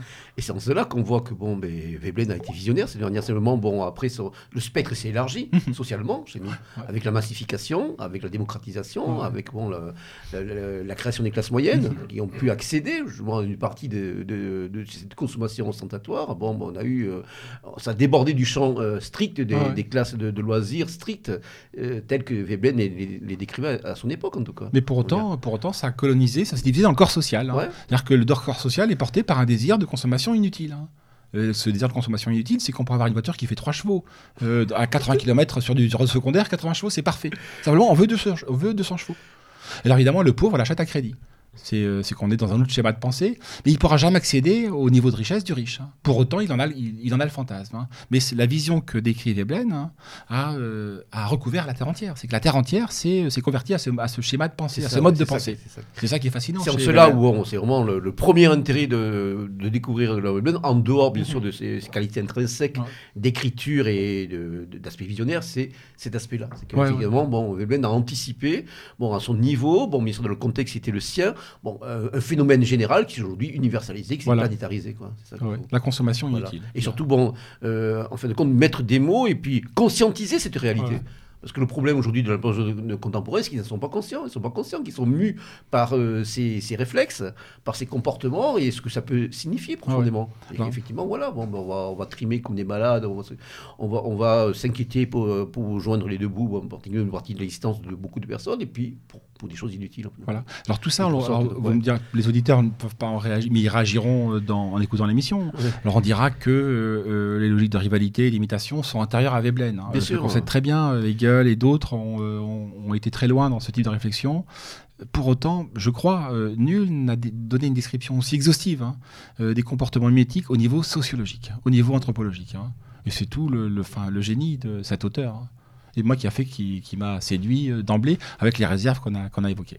Puis c'est sans concession, quoi. Il y a, vraiment. Ah oui, il est implacable. Il est implacable. Il y a, il y a un implacable. C'est d'une causticité. C'est ça nous renvoie à la figure, quand même, nous, parce que ah fait, nous sommes tous, bon, mais à des degrés divers, euh, bon, euh, que, des fois, qu'on le consentisse ou pas, on peut être, d'un moment ou d'un autre, mu par, par, par ces réflexes, et puis on prend ça dans la gueule. Quoi. Voilà, c'est un asocial. C'est un asocial. Donc il n'y a, aucun compromis social chez lui. C'est ce qui est très curieux, c'est un des paradoxes de Veblen. C'est peut-être pour ça aussi que son âge est aussi perçant, aussi caustique, mm. aussi acide. Hein. Euh, euh, c'est que nul, hein, enfin nul, n'exagérons pas, mais il est parmi ces auteurs qui ont décrit euh, de manière très rigoureuse, hein, très implacable les codes sociaux, les usages, ce qu'il appelle donc les institutions, les habitudes mentales prédominantes, et lui-même ne s'y soumettait pas.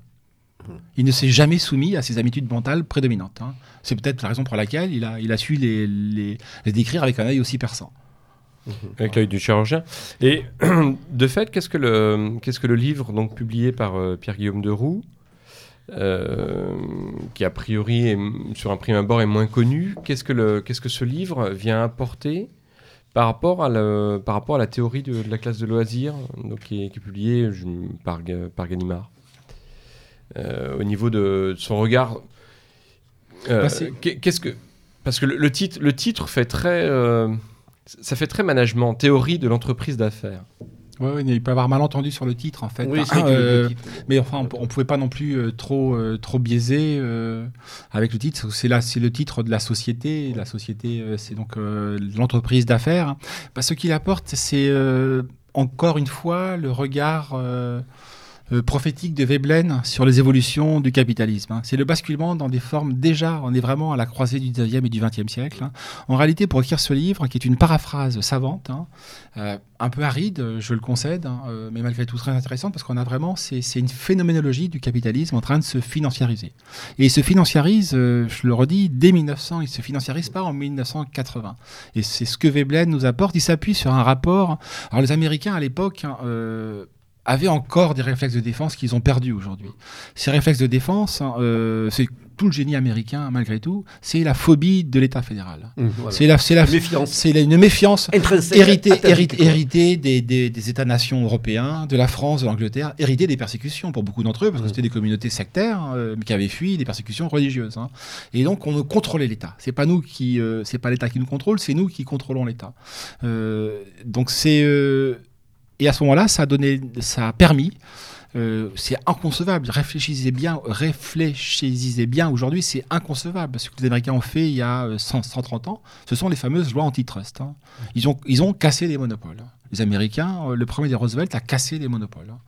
Imaginez si nous cassions aujourd'hui les GAFA. Aujourd'hui, c'est une question la puissance de Google, mm. de Amazon, de Apple, de Microsoft. Hein. Les Américains l'ont fait il y a 150 euh, ans. C'est-à-dire ils ont cassé les reins des barons voleurs. Hein. C'est à ce moment-là où les barons voleurs, j'en fais une petite parenthèse, une petite incise, sont devenus des barons philanthropes. Hein. Mm. Parce que tous les escrocs qu'on vient dont, le nom, dont on vient d'énumérer le nom, quoi, et dont on vient d'égrainer le nom, euh, qui devraient être... tous ces gens-là ont créé des fondations, mm. ont créé des universités ils sont devenus des barons philanthropes. En réalité, donc, le baron voleur par un processus de blanchiment qui s'appelle la philanthropie, l'amour du genre humain, paraît-il, hein, euh, s'achète, s'achète une, euh, un casier judiciaire. Bah, comme aujourd'hui, les grands criminels en col blanc, pareil. exactement, la même chose, voilà, exactement la même chose. C'est au moins les Romains avaient un système de clientélisme appelé l'évergétisme qui est d'une autre nature. Tandis que là, il y, a une dimension euh, puritaine hein, au fin fond de ce mécanisme. Hein. Je m'éloigne du sujet. les lois, alors donc, il s'est appuyé sur des rapports de commissions américaines politiques qui sont rentrés dans le détail des opérations, des opérations boursières américaines américaine. Hein. Et c'est ce que dit Veblen, c'est que les escrocs de la finance, hein, c'est ce que, c'est ce que dit aujourd'hui Jean-François Guéraud, s'abritent mmh. toujours derrière un écran de fumée pour faire leur. Euh, les joueurs de bonne taux euh, s'abritent toujours derrière un, rideau d'opacité, quoi. Et ça et d'impénétrabilité c'est d'opérations financières très complexes, hein, mhm. d'ingénierie financière très complexe. Hein. Et en lisant Veblen, on se rend compte que ça date pas des années, je le redis, 1970, 1980. C'est déjà le cas euh, à au basculement du 19e vers le 20e. En réalité, donc la théorie de l'entreprise d'affaires, c'est la description la plus rigoureusement, la plus rigoureuse sur un plan phénoménologique hein, d'une dématérialisation du capital le capital va, euh, euh, ne va plus être lié, c'est-à-dire que euh, votre argent ne, ne va plus être lié à une contrepartie productive. Hein. C'est-à-dire que vous pouvez faire des gains d'argent, c'est ce que dit Veblen tout de suite. Hein. Donc on passe dans un capitalisme qui est post-industriel en fait déjà il y a un siècle. Hein. vous pouvez faire des gains d'argent sans avoir aucune contrepartie, c'est-à-dire des gains, des gains d'efficacité, des gains de rentabilité dans vos usines. C'est ce qu'il appelle le propriétaire absent. Et le propriétaire absent, ça n'est jamais que la réincarnation dans un âge institutionnel différent du, du du prédateur des âges antérieurs. Je peux lire quelques titres de chapitres qui vont donner quelques indications à nos auditeurs. Hein. Donc, processus de la machine, l'entreprise d'affaires, les principes commerciaux, de l'utilisation du crédit, le capital commercial moderne, théorie de la sécurité sociale moderne, les principes commerciaux de la loi et la politique, de l'influence culturelle du processus de la machine, et le déclin naturel de l'entreprise commerciale. Donc voilà que c'est très, précis. Et c'est vrai que bon, on a toujours cette perspicacité des Veblen, cette, cette analyse bon, euh, euh, sans concession. Quoi. Implacable. Implacable, voilà, qui va chercher les racines de ces phénomènes. Et quand il parle par exemple aussi bon, du rôle particulier qu'a joué l'Angleterre dans la révolution industrielle, dans la jeunesse aussi de cette mentalité. Enfin, il y a aussi bon, des, considérations donc, historiques de, qui, qui, concernent la, mentalité, la culture des, des peuples, etc., euh, etc. Donc c'est vraiment profond. Hein. Il y a une grande profondeur d'analyse. Et, la faiblesse de ce livre, mais c'est la faiblesse de l'œuvre globale de Veblen, hein, c'est qu'il y a un fantasme technocratique. Hein. Mm. C'est il y a l'idée que la société industrielle va quand même, la société d'ingénieurs, euh, c'est son mot, va, euh, va en finir avec la propriété. En fait, il va en finir malgré tout avec la propriété, Veblen. Euh, parce que la propriété, elle est indue. C'est ce qu'il appelle le propriétaire absent. Et il développe là des pages lumineuses sur la manière. Oui. C'est vrai que bon, ça, ça, rappelle un peu Proudhon. Hein, il y a des, y a, y a, y a des, dimensions proudhoniennes, c'est ce que dit Faye, c'est ce que dit Faye dans, euh, dans le texte, hein, magnifique qu'il consacre. Hein. Mhm. Alors, est-ce que tu peux revenir un petit peu sur la profonde différence qu'il y a entre bon, le, la, conception horizontale de, Veblen et celle plus verticale de Marx, la, classique théorie euh, lutte des classes? Parce que justement, Veblen a montré qu'on transcende cette stricte opposition entre les possédants et les, prolétaires, mhm. par exemple, et que c'est beaucoup plus complexe, de cette manière. bon, bah, alors ça, c'est la faille le développe magnifiquement dans le papier sur d'orientation. Euh, j'ai fait, j'ai pointé les réserves que, que formule euh, Veblen à l'encontre de Marx et il montre les limites hein, mhm. d'une révolution prolétarienne. Il n'y a aucune raison qu'elle advienne cette révolution. mais sa lecture, elle est pas, euh, sa lecture est interclassiste, en effet, euh, chez, euh, chez Veblen. Il, hein. il fait claquer son le, ennemi, le classique clivage. Voilà, son, son, ennemi, c'est le propriétaire absent, c'est la classe prédatrice. Hein. C'est là l'ennemi. Et c'est pas le capitaliste en soi. Ça n'est pas, pas le capitaliste qui, qui est créateur ou le créateur. C'est pas l'artisan. L'artisan qui est propriétaire de son travail, hein, qui attend de la rentabilité de son travail, ne le dérange pas. Il ne lui est pas hostile. Et pour lui-même, il y, a des mots, il y, a des propos assez, assez forts, assez attachants, justement aussi cette dimension de création Hein, le, créateur, presque l'artiste. Mhm. et là aussi, bon, euh, Faye euh, met en avant bon, l'œuvre de Junger pour aussi un petit peu des fois de corriger la perspective de, de Veblen, bon, euh, avec euh, cette référence à son, maître ouvrage. Sur le travailleur. Hein. voilà, un peu, un peu, parfois un peu, un peu ésotérique, pas toujours facile d'accès. Donc, Der Arbeiter, mhm. le travailleur, et cette figure, des comptes qui va développer, qui déploie, qui dépasse largement le monde du travail, stricto sensu, quoi, de manière. Ils en font pas la même lecture. Voilà. chez, chez Junger, il est prométhéen, c'est une, mobilisation totale des mm. énergies. C'est l'avènement d'une figure, le travailleur quasiment titanesque. Hein. Mm-hmm. Et du reste, son frère hein, va faire sa critique euh, des titans à partir du travailleur de, de Junger, sur lequel Junger émettra des réserves. et il se détachera de. La vision du travailleur est différente, c'est une vision mm. artisanale. Hein. Du reste, le prochain livre, enfin en tout cas Pierre Guillaume, euh, qui devrait paraître chez Pierre Guillaume, on ne sait pas, dans six mois, dans un an, dans deux ans, on va voir, euh, c'est l'instinct de l'esprit artisan. et il pensait, bah, alors évidemment, chez Veblen, l'esprit artisan, il y a une double dimension. Il y a la dimension artistique que tu évoquais, euh, gratuite, du travail gratuit, du travail fécond, du travail créatif, mais il n'y a pas que celle-là chez Veblen. Hein. Il y a l'autre dimension, bien sûr, euh, c'est que l'instinct artisan va, euh, dans, son, dans sa vision du monde, dans sa vision optimiste du monde, triompher des instincts prédateurs, des instincts guerriers. Il y a aussi cette insistance sur le fait que cette, ce, travail de, ce travail de production, ce travail de création s'inscrit dans une démarche communautaire. Hein, n'est pas en contradiction avec les intérêts de, de, la communauté, de la communauté du peuple, comme, comme on disait à cette époque, bon, euh, comme c'est aujourd'hui le cas, bon, de manière flagrante aujourd'hui, avec ces nouveaux barons voleurs, euh, de, nouveaux gens hein, qui, qui, apparaissent sur toute la planète, et en particulier dans, dans, dans le monde occidental. Donc ça aussi, c'est intéressant hein, de, voir que pour Veblen, bon, il y a aussi une utilité sociale, une utilité communautaire, et c'est comme ça qu'il perçoit positivement, en fait de compte, bon, mais ces entrepreneurs. il n'y a pas une dénonciation euh, manichéenne. Non, non, c'est pas le cas. Voilà, du capitaliste, même du, chef d'entreprise, du patron voilà, d'usine, qui peut développer, selon Veblen, bon, une utilité sociale, et en fin de compte, s'inscrit véritablement dans cette vision positive de l'industrie, mhm. industria, hein, pour, pour, revenir aux racines du mot, de cette manière. Exact, ouais. Oui, ce qui, ce qui, serait marrant sur. Euh, enfin, marrant. C'est vrai qu'il y aurait un vrai écho si, euh, si Pierre-Guillaume de Roux, euh, en effet, se lançait dans cette publication-là.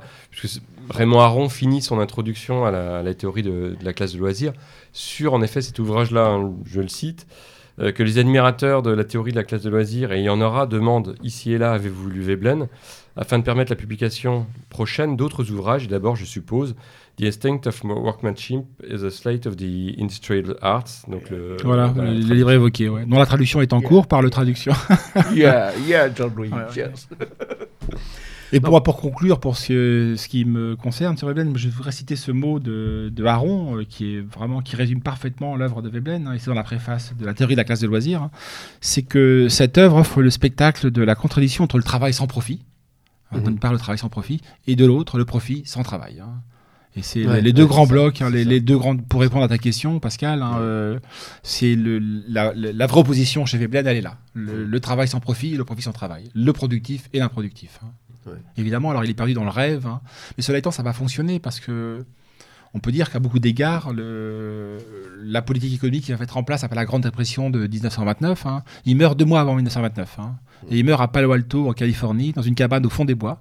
Euh, c'est euh, sidérant. Ça me fait penser à Kaczynski, ouais, à, une Bomber. et, il dit, cette phrase sidérante, euh, c'est le dernier mot qu'on prête, c'est le mot de la fin de Veblen. Hein. J'ai décidé de ne pas interrompre le sabbat. C'est si beau un sabbat. Il est plongé dans le mutisme, le silence. Et son, le misanthrope qu'il est, amoureux des animaux, eh bien, il avait domestiqué des rats. A même un putois, tout un symbole. Hein, euh, et voilà exactement Diogène. En fait, Diogène dans son tonneau, c'est là où il finit. Cela étant, en disant cela, euh, c'est que sa pensée va triompher en fait dans les années 1930. Hein. C'est-à-dire qu'on va corriger euh, Roosevelt, hein, New Deal. le New Deal, va corriger, va corriger les effets pervers de ce différentiel de richesse. Et pendant, il y aura une parenthèse, une parenthèse de 40 à 50 ans, celle du New Deal, qui va mettre à l'ordre du jour les idées de Veblen. Mhm. Évidemment. Il est mort justement avant le, fameux. Deux mois, deux mois, deux mois avant le, avant le, deux mois, avant le crack, hein, deux mois avant le début de la Grande Dépression. Ouais. Après, on peut, bon, on peut avoir ce, ce point de vue-là, et, euh, et, je suis tout à fait d'accord, hein, euh, François, sur le, fond. On peut avoir aussi celui de notre camarade suisse, euh, Bernard Swift. Wicht. Wicht, hein. Wicht, Bernard Wicht. Euh, qui, qui, considère que finalement, la, toute cette période, ces 40, ces 50 années que tu viens d'évoquer, euh, finalement, c'est peut-être une correction, euh, en effet, euh, dans un sens weblerien de, de, la réalité.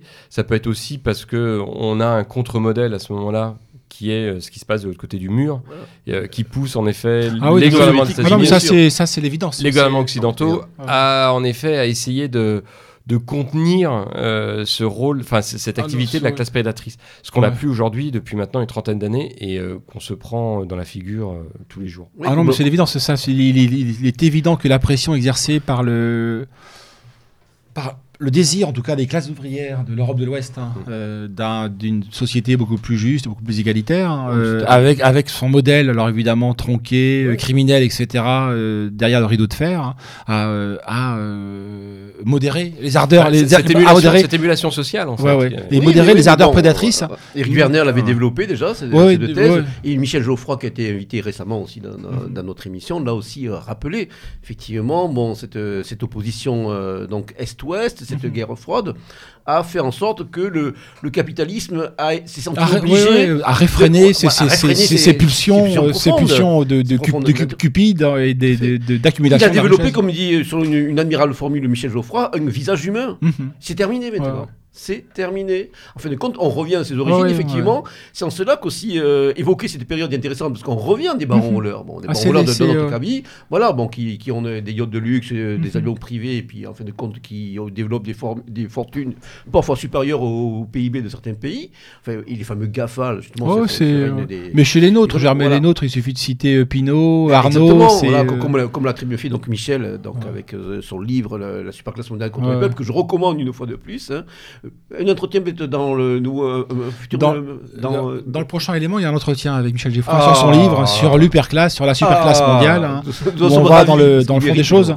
Et je pense que désormais, on a également une émission à Courtoisie. Je pense que qu'on l'invitera. Ah, le livre est remarquable. venu chez moi, mais il peut revenir parce que vraiment, je crois qu'il. Ah, c'est à Courtoisie que tu l'as invité. Oui, les deux. Voilà, il est venu ici, il est venu sur Courtoisie, bien sûr, parce que ça me paraît un des ouvrages majeurs Hein, très, très complet, très exhaustif. Très complet, ah, oui, oui, abordable, mhm. à la fois complet, dense et vraiment didactique. Quoi. Puis il met un visage, hein. il faut mettre un visage aussi. C'est euh, pour ça que ouais, ces émissions sont complètes de fin de compte. Hein. Torcha Veblen a vraiment euh, bah, analysé.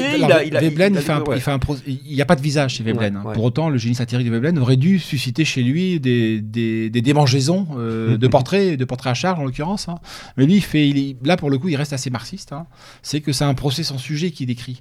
Euh, le, sujet est euh, le, quoi, milliardaire euh, pour l'un, pauvre artisan pour l'autre. Hein. Ça ne se sont que les acteurs euh, aphones. Oui, mais là, c'est le cas, c'est s'inscrit un peu, je crois, dans le cadre de sa vision systémique, quoi, hein, qui est bon, trop généralisatrice et qui fait un peu fi voilà, des particularismes, des particularités à la fois mhm. bon, anthropologique, liées aux personnes, puis surtout liées après au contexte historique et culturel. C'est les limites de Veblen, notamment lorsqu'il fait l'amalgame entre, bon, la, on va dire, le, réflexe, la pulsion prédatrice, et l'ensemble des, par exemple, des castes guerrières euh, de l'histoire et bon, de la planète. Nous, bon, nous, nous faisons un petit peu, bon, nous mettons comme des nuances. Hein, ça, fait pas, ça fait pas. Et comme on le dit tout à l'heure, bon, ça fait partie de cette équation, cet aspect très américain de son équation personnelle, bon, qui est, ça va dire plus mhm. fort que lui, mais qui n'empêche pas, après voilà, qui n'empêche pas de développer cette grande perspicacité sur l'essentiel, quoi. Et l'autre réserve, tu sais, on fait la réserve depuis tout à l'heure sur euh, la caste euh, guerrière, enfin, sur les soldats, quoi. Mais il dit la même chose de l'amour, hein. mm. il dit la même chose du sexe, hein, en fait. C'est ce qui fait que Veblen. il était un homme à femme du. du Alors c'était, il, était entouré de femmes. Euh, il avait une capacité à séduire, à séduire ses élèves, euh, dont la fille d'un doyen d'université, ce qui avait fait un scandale assez, euh, assez considérable. Hein. Euh, pour autant, il faisait jamais la vaisselle chez lui, c'est ce que racontait pour l'anecdote. il faisait la vaisselle tous les, la Marlène, tous les, tous les, vaisselle tous les six mois au tuyau d'arrosage. Hein. C'est du Veblen dans le texte. Hein. Mais ici, il, a, il a jamais, il a pas eu de descendance. non, non, non. À ma connaissance, non, mais je peux me tromper. Oui, c'est ça. Je n'a pas eu de descendance connue. Oui, voilà, légitimé, on va dire. Et un authentique original. On va chercher la moustache. Mais cela il décrivait euh, il passe non seulement donc pour euh, le père de, des théories du loisir contemporaines, hein, euh, il est, on en a parlé, mais également c'est un des pères paradoxaux, ça surprendra les auditeurs et que ce soit surtout de la bouche de, dans ma bouche, hein, du féminisme. Hein. C'est qu'il voyait en fait il voyait en fait en réalité la, la femme est un, est un, produit de consommation de luxe dans la vision dans le trophée qu'on on existe un trophée en réalité quoi et, derrière et derrière les, les, parades nuptiales il ne fait que décrire euh, des stratégies d'appropriation du mmh. corps féminin par la, caste guerrière. Alors évidemment, euh, on dit il y a du vrai. Il y a du vrai, il y a du vrai. Mais simplement, les multimilliardaires exhiber des superbes top modèles. Mais on peut pas, mais on peut pas généraliser. Et Veblen généralise ça, ça fait partie un peu de, voilà, de ses limites. Les faiblesses, voilà. Ouais. Mais c'est ce que je dis dans la préface, c'est que il faut admettre le biais et il faut le corriger par la pondération du sage. Hein. Et le, le sage, le seul. Qui, n'a pas offert un restaurant, un restaurant avec des arrière-pensées lui jette la pierre. Hein. voilà. Bien. Bon, mais je crois qu'on a fait à peu près le, tour hein, de ce qu'on pouvait euh, merci, dire. Merci à Pierre Guillaume d'avoir euh, ah pris l'initiative. Hein. Surtout que bon, c'est courageux parce que bon, on, peut espérer que cet ouvrage trouve son, lectorat. Il faut le souhaiter. il, faut le souhaiter. Et comme l'effet, et comme l'effet ouvrage exigeant quand même. Hein, il, est, il, faut vraiment se plonger dedans. Mais il vaut, mais il vaut le détour. Je le dis pour les auditeurs, il vaut vraiment le détour. Le personnage vaut le détour. En tout cas, en particulier pour, pour tous les étudiants, qu'ils soient en, économie, en, il y en a quelques-uns qui peuvent s'égarer en marketing ou bon, ils sont en sciences politiques. Bah, ça, c'est des ouvrages incontournables. Hein. Je crois que là, c'est des ouvrages. Puis bon, ça mettrait un, peu d'originalité dans leur copie, le cas échéant. Hein, parce qu'il paraît que justement, nos futurs énarques en, en manquent cruellement. Serait presque. J'ai pu le lire là récemment de la presse mainstream. Donc ça, ça a quand même suscité l'émoi chez le jury, dans le jury, il faut quand même le faire, hein, pour dire qu'en fin de mhm. compte, bon, mais ces gens-là étaient vraiment... Sont lisses, lisses et normalisés. Ah ouais, normalisés, sans aucune originalité, mhm. pour que quand même, bon, publiquement, ils en viennent à cet aveu, c'est que quand même on y est descendu jusqu'à un certain niveau. donc voilà. Donc je rappelle les, les titres de l'ouvrage. Oh, déjà pour les, les bibliophiles fous comme, comme nous, hein, ceux qui peuvent mettre la main sur un rarissime numéro d'orientation. Donc, euh, ceux qui peuvent venir se servir chez M. PGL. Voilà, sinon, bon, je peux envoyer des photocopies pour les plus sympas. Là, où, on, peut, s'arranger. Donc, le numéro d'orientation, le numéro 6 de 7 octobre 1985, loi de la revue qui a été édité par Robert Stekers. Donc, cet article limite de Guillaume Fay, sans lequel cette émission n'existerait peut-être pas. Enfin, quoique. Bon. Mais enfin, c'est vrai que moi, c'est par ce biais que je l'ai connu et beaucoup de ceux qui ont fréquenté aussi les rangs de ce qu'il est convenu d'appeler la nouvelle droite. Euh, ensuite, dans l'ouvrage euh, euh, clé de, de Veblen, hein, le maître ouvrage, donc c'est bien sûr la théorie de la classe de loisirs, donc publié dans une collection de semi-poche, hein, la collection TEL, TEL chez Gallimard, donc en général c'est pour un prix modique. Hein. ouais, c'est pas très cher, 10, 12 euros. Voilà, une dizaine d'euros, peut-être un peu plus. c'est une collection de poches de Barbour quand même, parce que mhm. c'est du gros. Ah oui, oui, puis bon, moi, moi, moi, j'ai un tirage, pas de quelle année. c'est régulièrement réédité, ouais. Voilà. on, le trouve en solde. Hein. Voilà, donc préfacé lumineusement par Raymond Aron. Hein. C'était figure donc du paysage intellectuel français des années 70. Et puis bien sûr donc le dernier né, donc euh, grâce euh, donc euh, au choix judicieux de, de, Pierre Guillaume de Roux, qui fait aussi un, travail énorme, hein, mhm. qui a repris un petit peu le flambeau de, feu les éditions de l'âge d'homme, hein, notamment en partie. À la fois l'âge d'homme et la table ronde, je trouve. Voilà, hein. tout à fait. C'est vraiment Dieu merci Pierre Guillaume est là, parce que c'est l'éditeur du moment, et pas que du moment. Alors, donc, théorie d'entreprise d'affaires, donc préfacée par notre invité euh, François, François Bousquet. Voilà, c'est Pierre-Guillaume de Roux pour la modique somme. Ah, 27 euros quand même. Hein, euh, ah, Pierre-Guillaume, ouais, là, pour les. Ah, là, il pourrait faire un petit effort tarifaire, hein, Pierre-Guillaume. Bah, T'as été emporté par ton élan. Ouais, ouais, non, non, mais, non, non, mais c'est vrai Et donc, au montage, je vais t'enlever la modique somme. voilà. ouais, modique somme, non, non, c'est. Bon, bah, par rapport à la. Le prix est justifié. Ouais. Bon, enfin. On va pas euh, rester sur ces aspects quantitatifs. En tout cas, le livre vient sur vos déplacements pour euh, justement ce qui renferme et euh, ben, l'intérêt de, nous plonger une fois de plus dans l'œuvre de cet inclassable, cet mhm. original que les États-Unis sont capables de produire. de, loin en loin. Cette Amérique que nous pouvons aimer de cette mhm. manière. Alors, et là, oui, c'est ça. Je, vois un sac. Je vois un sac à gauche qui, a l'air rempli de, trucs. Euh, vous, avez, vous avez encore écumé Paris, euh, monsieur PGL Avant de venir à l'émission, non Non, non, j'ai pris dans mes piles de bouquins. Je dois avoir mon 4 ou 5 piles de bouquins qui s'amoncellent de mon bureau. Donc, euh, de services de presse ou de livres récemment acquis. Et là, donc, je voudrais faire quelques petites chroniques. Hein, donc, on peut ah le temps. Hein. Clairement. Bon, oh, cher, alors. Mais là, on va surtout rester chez un petit éditeur que nous aimons bien, c'est Odaïsarn, bien sûr, hein, donc, euh, qui est dirigé par euh, le camarade Pierre Gillette de Réfugiés Agir, d'ailleurs, qui vient de publier euh, une nouvelle livraison. Alors, le, numéro de la revue m'échappe, là, je ne sais plus quel numéro on est. Donc, on a un dossier sur la fin de la liberté d'expression. Bon, ça, on est un peu au courant, hein, donc on a plus des signatures, on a des, plusieurs entretiens. Je vois le terrorisme intellectuel féministe. Bon, ça, on a remarqué que ces derniers temps, euh, ça, y va, quoi. Bon, Il y a de la matière. Qu'il soit binaire ou pas, quoi. c'est manière. Et, intersectionnel. Voilà, surtout intersectionnel. Surtout. Oh, super. Donc, euh, entretien avec Maître Bono, euh, l'info en laisse dans l'article de Jean Tracol, des méfaits de l'autocensure de l'esprit public par Aristide Lecat, donc euh, auteur récemment d'une remarquable biographie de Carl Schmitt, que j'ai déjà signalé. Entretien avec Vincent Renoir, là vraiment on mhm. aborde les, zones de, bon, qui commencent à, sentir le soufre. La libéralisation ailleurs, Jean Tracol, l'histoire prise en charge par Eugène Crampon, cher Eugène, hein, égal à lui-même, vers la judiciarisation complète des rapports sociaux. Ben oui, ça on peut remarquer que ça donne. Jérôme Bourbon, donc de Rivarol. Hein, euh, puis après, bien sûr, donc les chroniques habituelles, euh, donc euh, chroniques sur le, testament d'un Européen de Jean de Brême, hein, livre aussi qui a marqué son, temps, les recensions habituelles, Louis de Funès pour la partie cinéma, voilà. Donc c'est toujours donc un numéro très éclectique, nos camarades de, de, réfléchir et agir, dont le dernier numéro est désormais disponible en kiosque. Alors, les éditions d'Aizarn viennent de sortir euh, un deuxième volume d'une série euh, consacrée à un personnage littéraire qui s'appelle le Hussard. Hein, donc, euh, référence bien sûr à, direct à Roger Nimier un petit peu à toute cette génération d'écrivains. Donc, il s'agit, dans cette collection dirigée par Francis Bergeron et Pierre Gilliette, de faire des variations sur un même personnage, donc avec un polar noir qui nous correspond, hein, donc d'investir un petit peu cette, dimension-là. Donc, notre ami Bruno Favrite, païen et nietzschéen et dionysiaque devant l'éternel s'était déjà euh, livré à l'exercice avec un titre intitulé Le hussard ne perd pas le nord.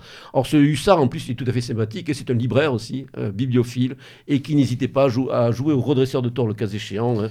Et surtout ça nous, euh, ça nous plonge dans des contextes abordés avec une liberté d'esprit et de pensée sur justement la, modernité tardive dans laquelle nous débattons, dans laquelle nous survivons.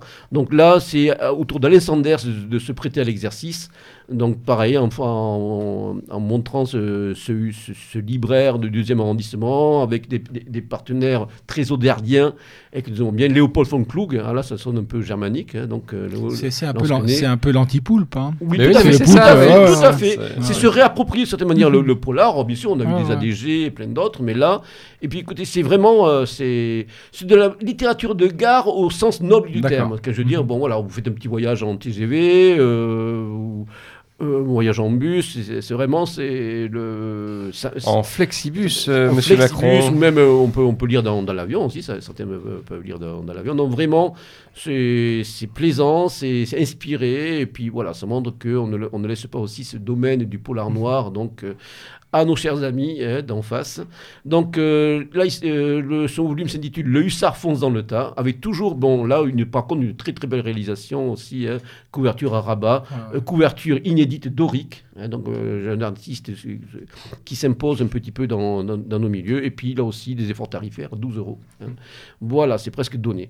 Alors, concernant les éditions Oda un dernier né, d'un vieux camarade là, qui est revenu un petit peu dans le domaine un petit peu de, l'histoire et celui qui est le sien euh, que j'avais reçu il y, a, très longtemps.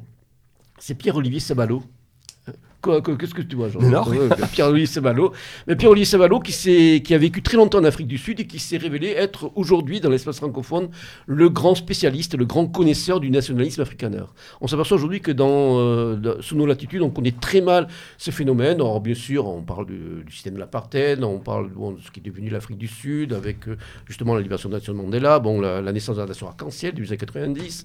Euh, mais on s'aperçoit qu'on connaît très superficiellement bon, cet univers avec euh, bon, ses, nuances et ses clivages. Et Pierre-Olivier Sabalot, avec un T à la fin, donc c'était déjà euh, signalé euh, en 2009 par la publication de la seule, d'une rare biographie existante d'un homme politique sud-africain qui a joué un rôle important dans l'histoire de son pays. Il s'appelait Hendrik Verwoerd, Hendrik. Euh, dans un livre intitulé Le prophète assassiné.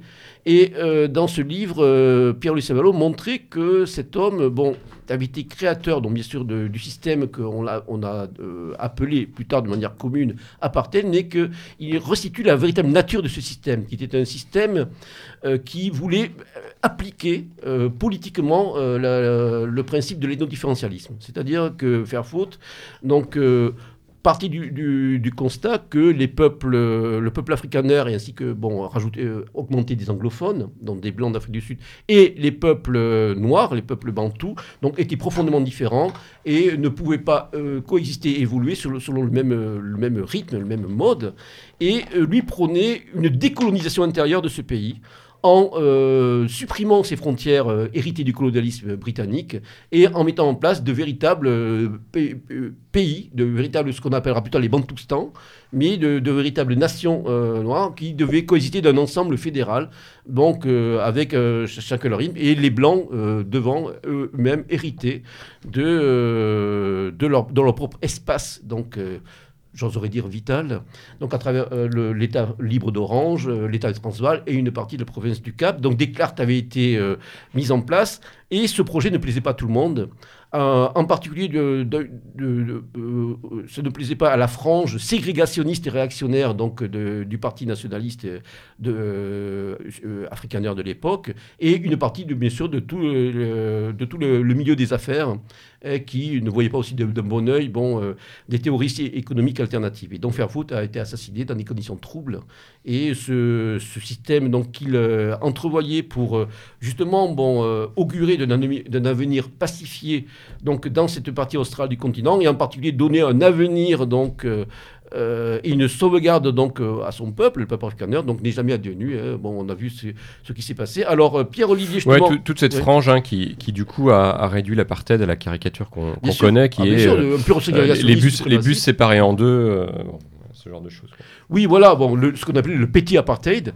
Mais bon, la, vision de, de Fairwood, lorsque vraiment on se plonge dans, dans cette, on s'aperçoit que bon, il y avait quand même des aspects extrêmement intéressants, en tout cas qui viennent euh, corriger bon des visions assez simplistes qu'on peut avoir de de, de, cette époque et de Alors Pierre-Olivier Savallo euh, récidive, si je puis dire, euh, pour, pour la, au meilleur sens du terme, en, consacrant la seule biographie existante d'une autre figure justement de, cette, de ce développement séparé tel qu'il était entrevu par ces Afrikaners, euh, euh, une figure euh, nommée Piet Meyer. Piet Meyer, je ne sais pas comment on prononce en, africain, Pierre-Olivier me corrigera. C'est Piet, mais Piet Meyer, la voix de l'Afrikanerdom. Donc il vient de sortir chez Odaïsant, pareil, superbe édition, superbe couverture.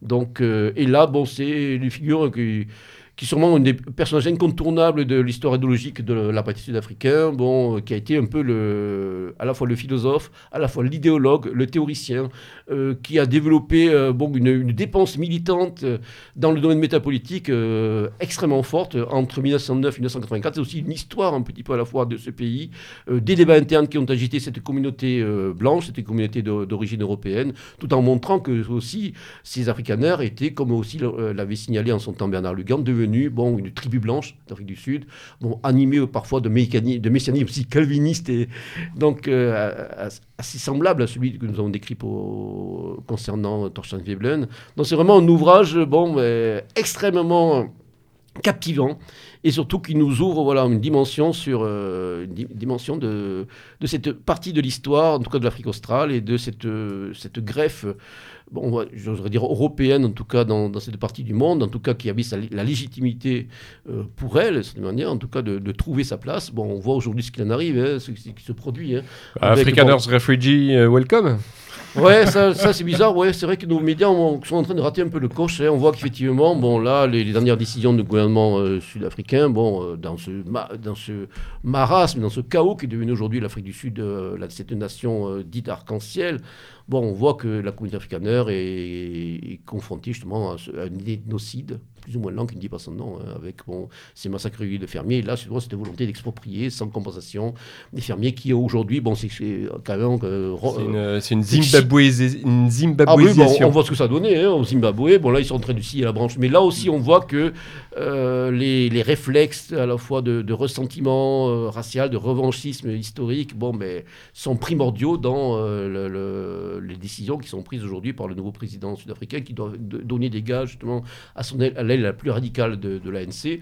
Donc, bon, mais là aussi, je c'est un constat très weblérien, de cette manière, hein, bon, sur le fait que il y, a, des, euh, fondamentaux qui ne changent pas. C'est-à-dire dans le comportement humain. Et là, au-delà de toute euh, logique, de toute rationalité, bon, mais c'est un pays bon, qui avait été édifié sur des bases que l'on pourrait bien sûr discuter cette manière, bon, est en train de tomber euh, dans le chaos. C'était sûrement la, seule nation euh, africaine qui était, en tout cas, qui, la seule locomotive d'une bonne partie de l'Afrique australe à l'époque, euh, lorsque bon, donc, ce pays était fonctionnel. En tout cas, voilà, Pierre-Olivier Savalo nous permet de nous plonger dans cette, cette histoire, hein, dans, dans ce qui aurait pu être bon, notre exemple, en tout cas, de, de développement pour, pour l'Afrique. En tout cas, une illustration de ce, que, ce qui correspond au concept d'ethnodifferentialisme. Euh, parce que là, je vais vous donner un petit exemple qu'on comprenne bien pour terminer là-dessus. Euh, vous disait à ses amis, euh, montrer l'exemple en refusant par exemple d'entretenir des domestiques noirs. Il disait les blancs doivent faire tous les travaux euh, des noirs. Bon, mmh. on, doit, on, doit, montrer qu'on est cohérent dans le truc. Et il avait toujours, par exemple, refusé d'avoir des, domestiques de couleur, comme disait à l'époque, un noir, etc. Donc voilà, bien sûr, ça demande bien plus de travail. Hein. Pardon? Ça bien, la, cohérence, la cohérence est toujours bien plus. Euh, bah, et en cela, bon, demande toujours bien plus de travail et d'investissement que le que l'absence de cohérence. Mais là, vraiment, Pierre Olivier a vraiment un travail d'historien exigeant. Hein. Bon, il est allé sur place, il a eu accès à des à, des sources inédites, il a interrogé des proches, notamment la fille de de Pete Meyer. Donc vraiment, c'est un et en plus, surtout, il faut préciser que Pierre-Louis Savalo est un des rares à être africanophone. Hein. Il parle l'africain, donc euh, cette, langue dérivée du néerlandais, ce que ne, font pas d'autres spécialistes de l'Afrique du Sud, y compris par exemple Bernard Lugan qui a écrit aussi ce sujet. D'ailleurs, on est précurseur dans l'espace francophone là-dessus. Voilà, donc, excusez-moi, donc euh, l'ouvrage de Pierre-Olivier Sabalo, Pete Meyer, donc Pete Meyer, la voix de l'Afrique et qui mériterait un entretien dans, le magazine des idées, j'ose le, dire. Hein. bon, sans, trop forcément bon, y croire. Enfin bon, c'était la petite, euh, la petite remarque. Donc euh, voilà, aux éditions Odaizarn, là pour la modique somme de, 24 euros, euh, bon, quand même pratiquement 300 pages. Voilà, mais je crois que j'en ai terminé pour une petite chronique de, du soir. Je sais pas, je vois que le sac est encore plein. Mais euh, Non, mais ah, ça, non, non, c'est des ouvrages, de, de, François qui m'ont Ah, bon, d'accord. c'est notre côté un petit ah. peu. Bon, en tout cas, il ne nous reste plus qu'à remercier euh, François Bousquet. Hein, Merci à vous, messieurs. D'avoir été présent malgré son agenda chargé, hein, nous le savons. En ce moment, hein, surtout en ce moment. Donc, je rappelle donc euh, les, les, références de, des deux ouvrages de, de Veblen. Hein, dont le premier chez Gallimard, donc constamment réédité. Théorie de la classe de loisirs. Le deuxième, Torstein Veblen, donc Veblen, EN à la fin. Théorie d'entreprise d'affaires, donc préfacé par François, donc aux éditions Pierre-Guillaume de, Roux. Voilà, et puis, merci à toi Pascal, hein. et merci Jean-Louis. Je t'en prie, toujours un plaisir de te recevoir. Hein. Et puis bon, on espère avoir un autre prétexte hein, pour, le faire. Alors justement, oui, avant de, rendre euh, l'antenne, si je puis dire, peux-tu nous parler de cette nouvelle librairie dans laquelle tu es impliqué? Donc euh, à Paris vient d'ouvrir, euh, en tout cas. Bon, euh, la, oui, la librairie a ouvert le, 3, le vendredi, le mardi, pardon, le mardi, 3, mardi 3 juillet. Elle sera ouverte du mardi au samedi. Et en réalité, la librairie Facta d'Emmanuel Ratier. paix à son âme. Emmanuel est mort il y a 3 ans. Oui, la librairie avait survécu à la mort d'Emmanuel, hein, au MAN hein, et à sa mémoire. Hein mais elle va migrer pour des raisons économiques, c'est que le loyer euh, devenait, était intenable rue Clichy. Et donc elle s'installe avec Vincent, Vincent qui a été le libraire, qui est le libraire euh, historique de Facta. Elle s'installe donc désormais euh, au quartier latin. Donc on reprend le quartier latin en fait. Hein, c'est un donc, nos objectifs. Le 11 le long des jardins de Luxembourg, près du Sénat. Hein, voilà, on est entre le Sénat et le Panthéon et la Sorbonne, entre le Panthéon et le Sénat, disons-le. Mais en fait, l'espace que nous vivons, c'est la Sorbonne. Hein. Mhm. C'est 50 ans après 68. C'est l'après 68 qui s'annonce peut-être. Hein, euh, c'est à voir dans les années qui oui, viennent. je crois qu'on fait partie d'un mouvement. Petit Mais c'est un mouvement en tout cas de reprendre pied, euh, de redevenir visible dans euh, l'espace, dans le lieu par excellence, hein, le lieu symbolique du pouvoir culturel. Hein. Tu vas pouvoir creuser un, tunnel jusqu'à l'âge d'homme ah, On n'est pas loin, on n'est pas très loin. On n'est pas très loin, mais cela étant, cela étant, c'est un peu exceptionnel puisque la place Saint-Sulpice où il y avait en effet l'âge d'homme à la rue Ferrou, c'était la place des éditeurs. Il y avait que de l'éditeur autrefois. Il y avait le Rocher, il y avait Plomb, il y avait Perrin, il y avait quantité d'éditeurs. Hein. C'était le quartier des éditeurs historiques. Hein. Désormais, il n'y a plus que des couturiers. Euh, non, mais là, vous, êtes en plus à, côté d'une librairie historique. il pourrait y avoir des kebabs. Hein. Hein. Alors, c'est voilà, des réunis aujourd'hui. Alors, il y a Corti, mais il y en a une autre historique. Hein. Il y en a deux historiques. Il y a Corti qui, qui existe sous une autre forme, celle des éditeurs associés. Désormais, ils sont une trentaine d'éditeurs mhm. associés, dont, dont Corti, mais qui n'est plus Chandaigne, etc. Qui n'est plus propriétaire des lieux. Mhm. Euh, mais c'est aussi et surtout pour nous euh, l'ancienne librairie nationale française, qui était une maison d'édition, comme son nom ne l'indiquait pas, au XIXe siècle, au XXe, du reste au début du XXe. Les librairies étaient d'abord des éditeurs. Et c'était la librairie de l'Action française et de mhm. Georges Valois. Euh, donc on réoccupe les lieux en fait un siècle après, en réalité un siècle après. Euh, donc c'est doublement euh, important et doublement symbolique pour nous, non seulement le précédent Valois dans ces lieux, ce qui fait que les lieux seront habités, les lieux sont inspirés pour nous et c'est une source d'inspiration, mais l'autre c'est la dimension du combat politique. Hein. C'est vraiment reprendre pied. Non, en plus, être une tête de pont, être une tête de pont. Puis c'est vrai que le bon l'endroit s'y prête et puis en plus on est dans, dans, une zone où on peut faire son, petit circuit, hein, que ce soit voilà. Gibert, que ce soit pour on est, on est ah bah, Il y en a qui savent faire. Voilà, moi c'est mon territoire. moi c'est vrai que c'est mon territoire.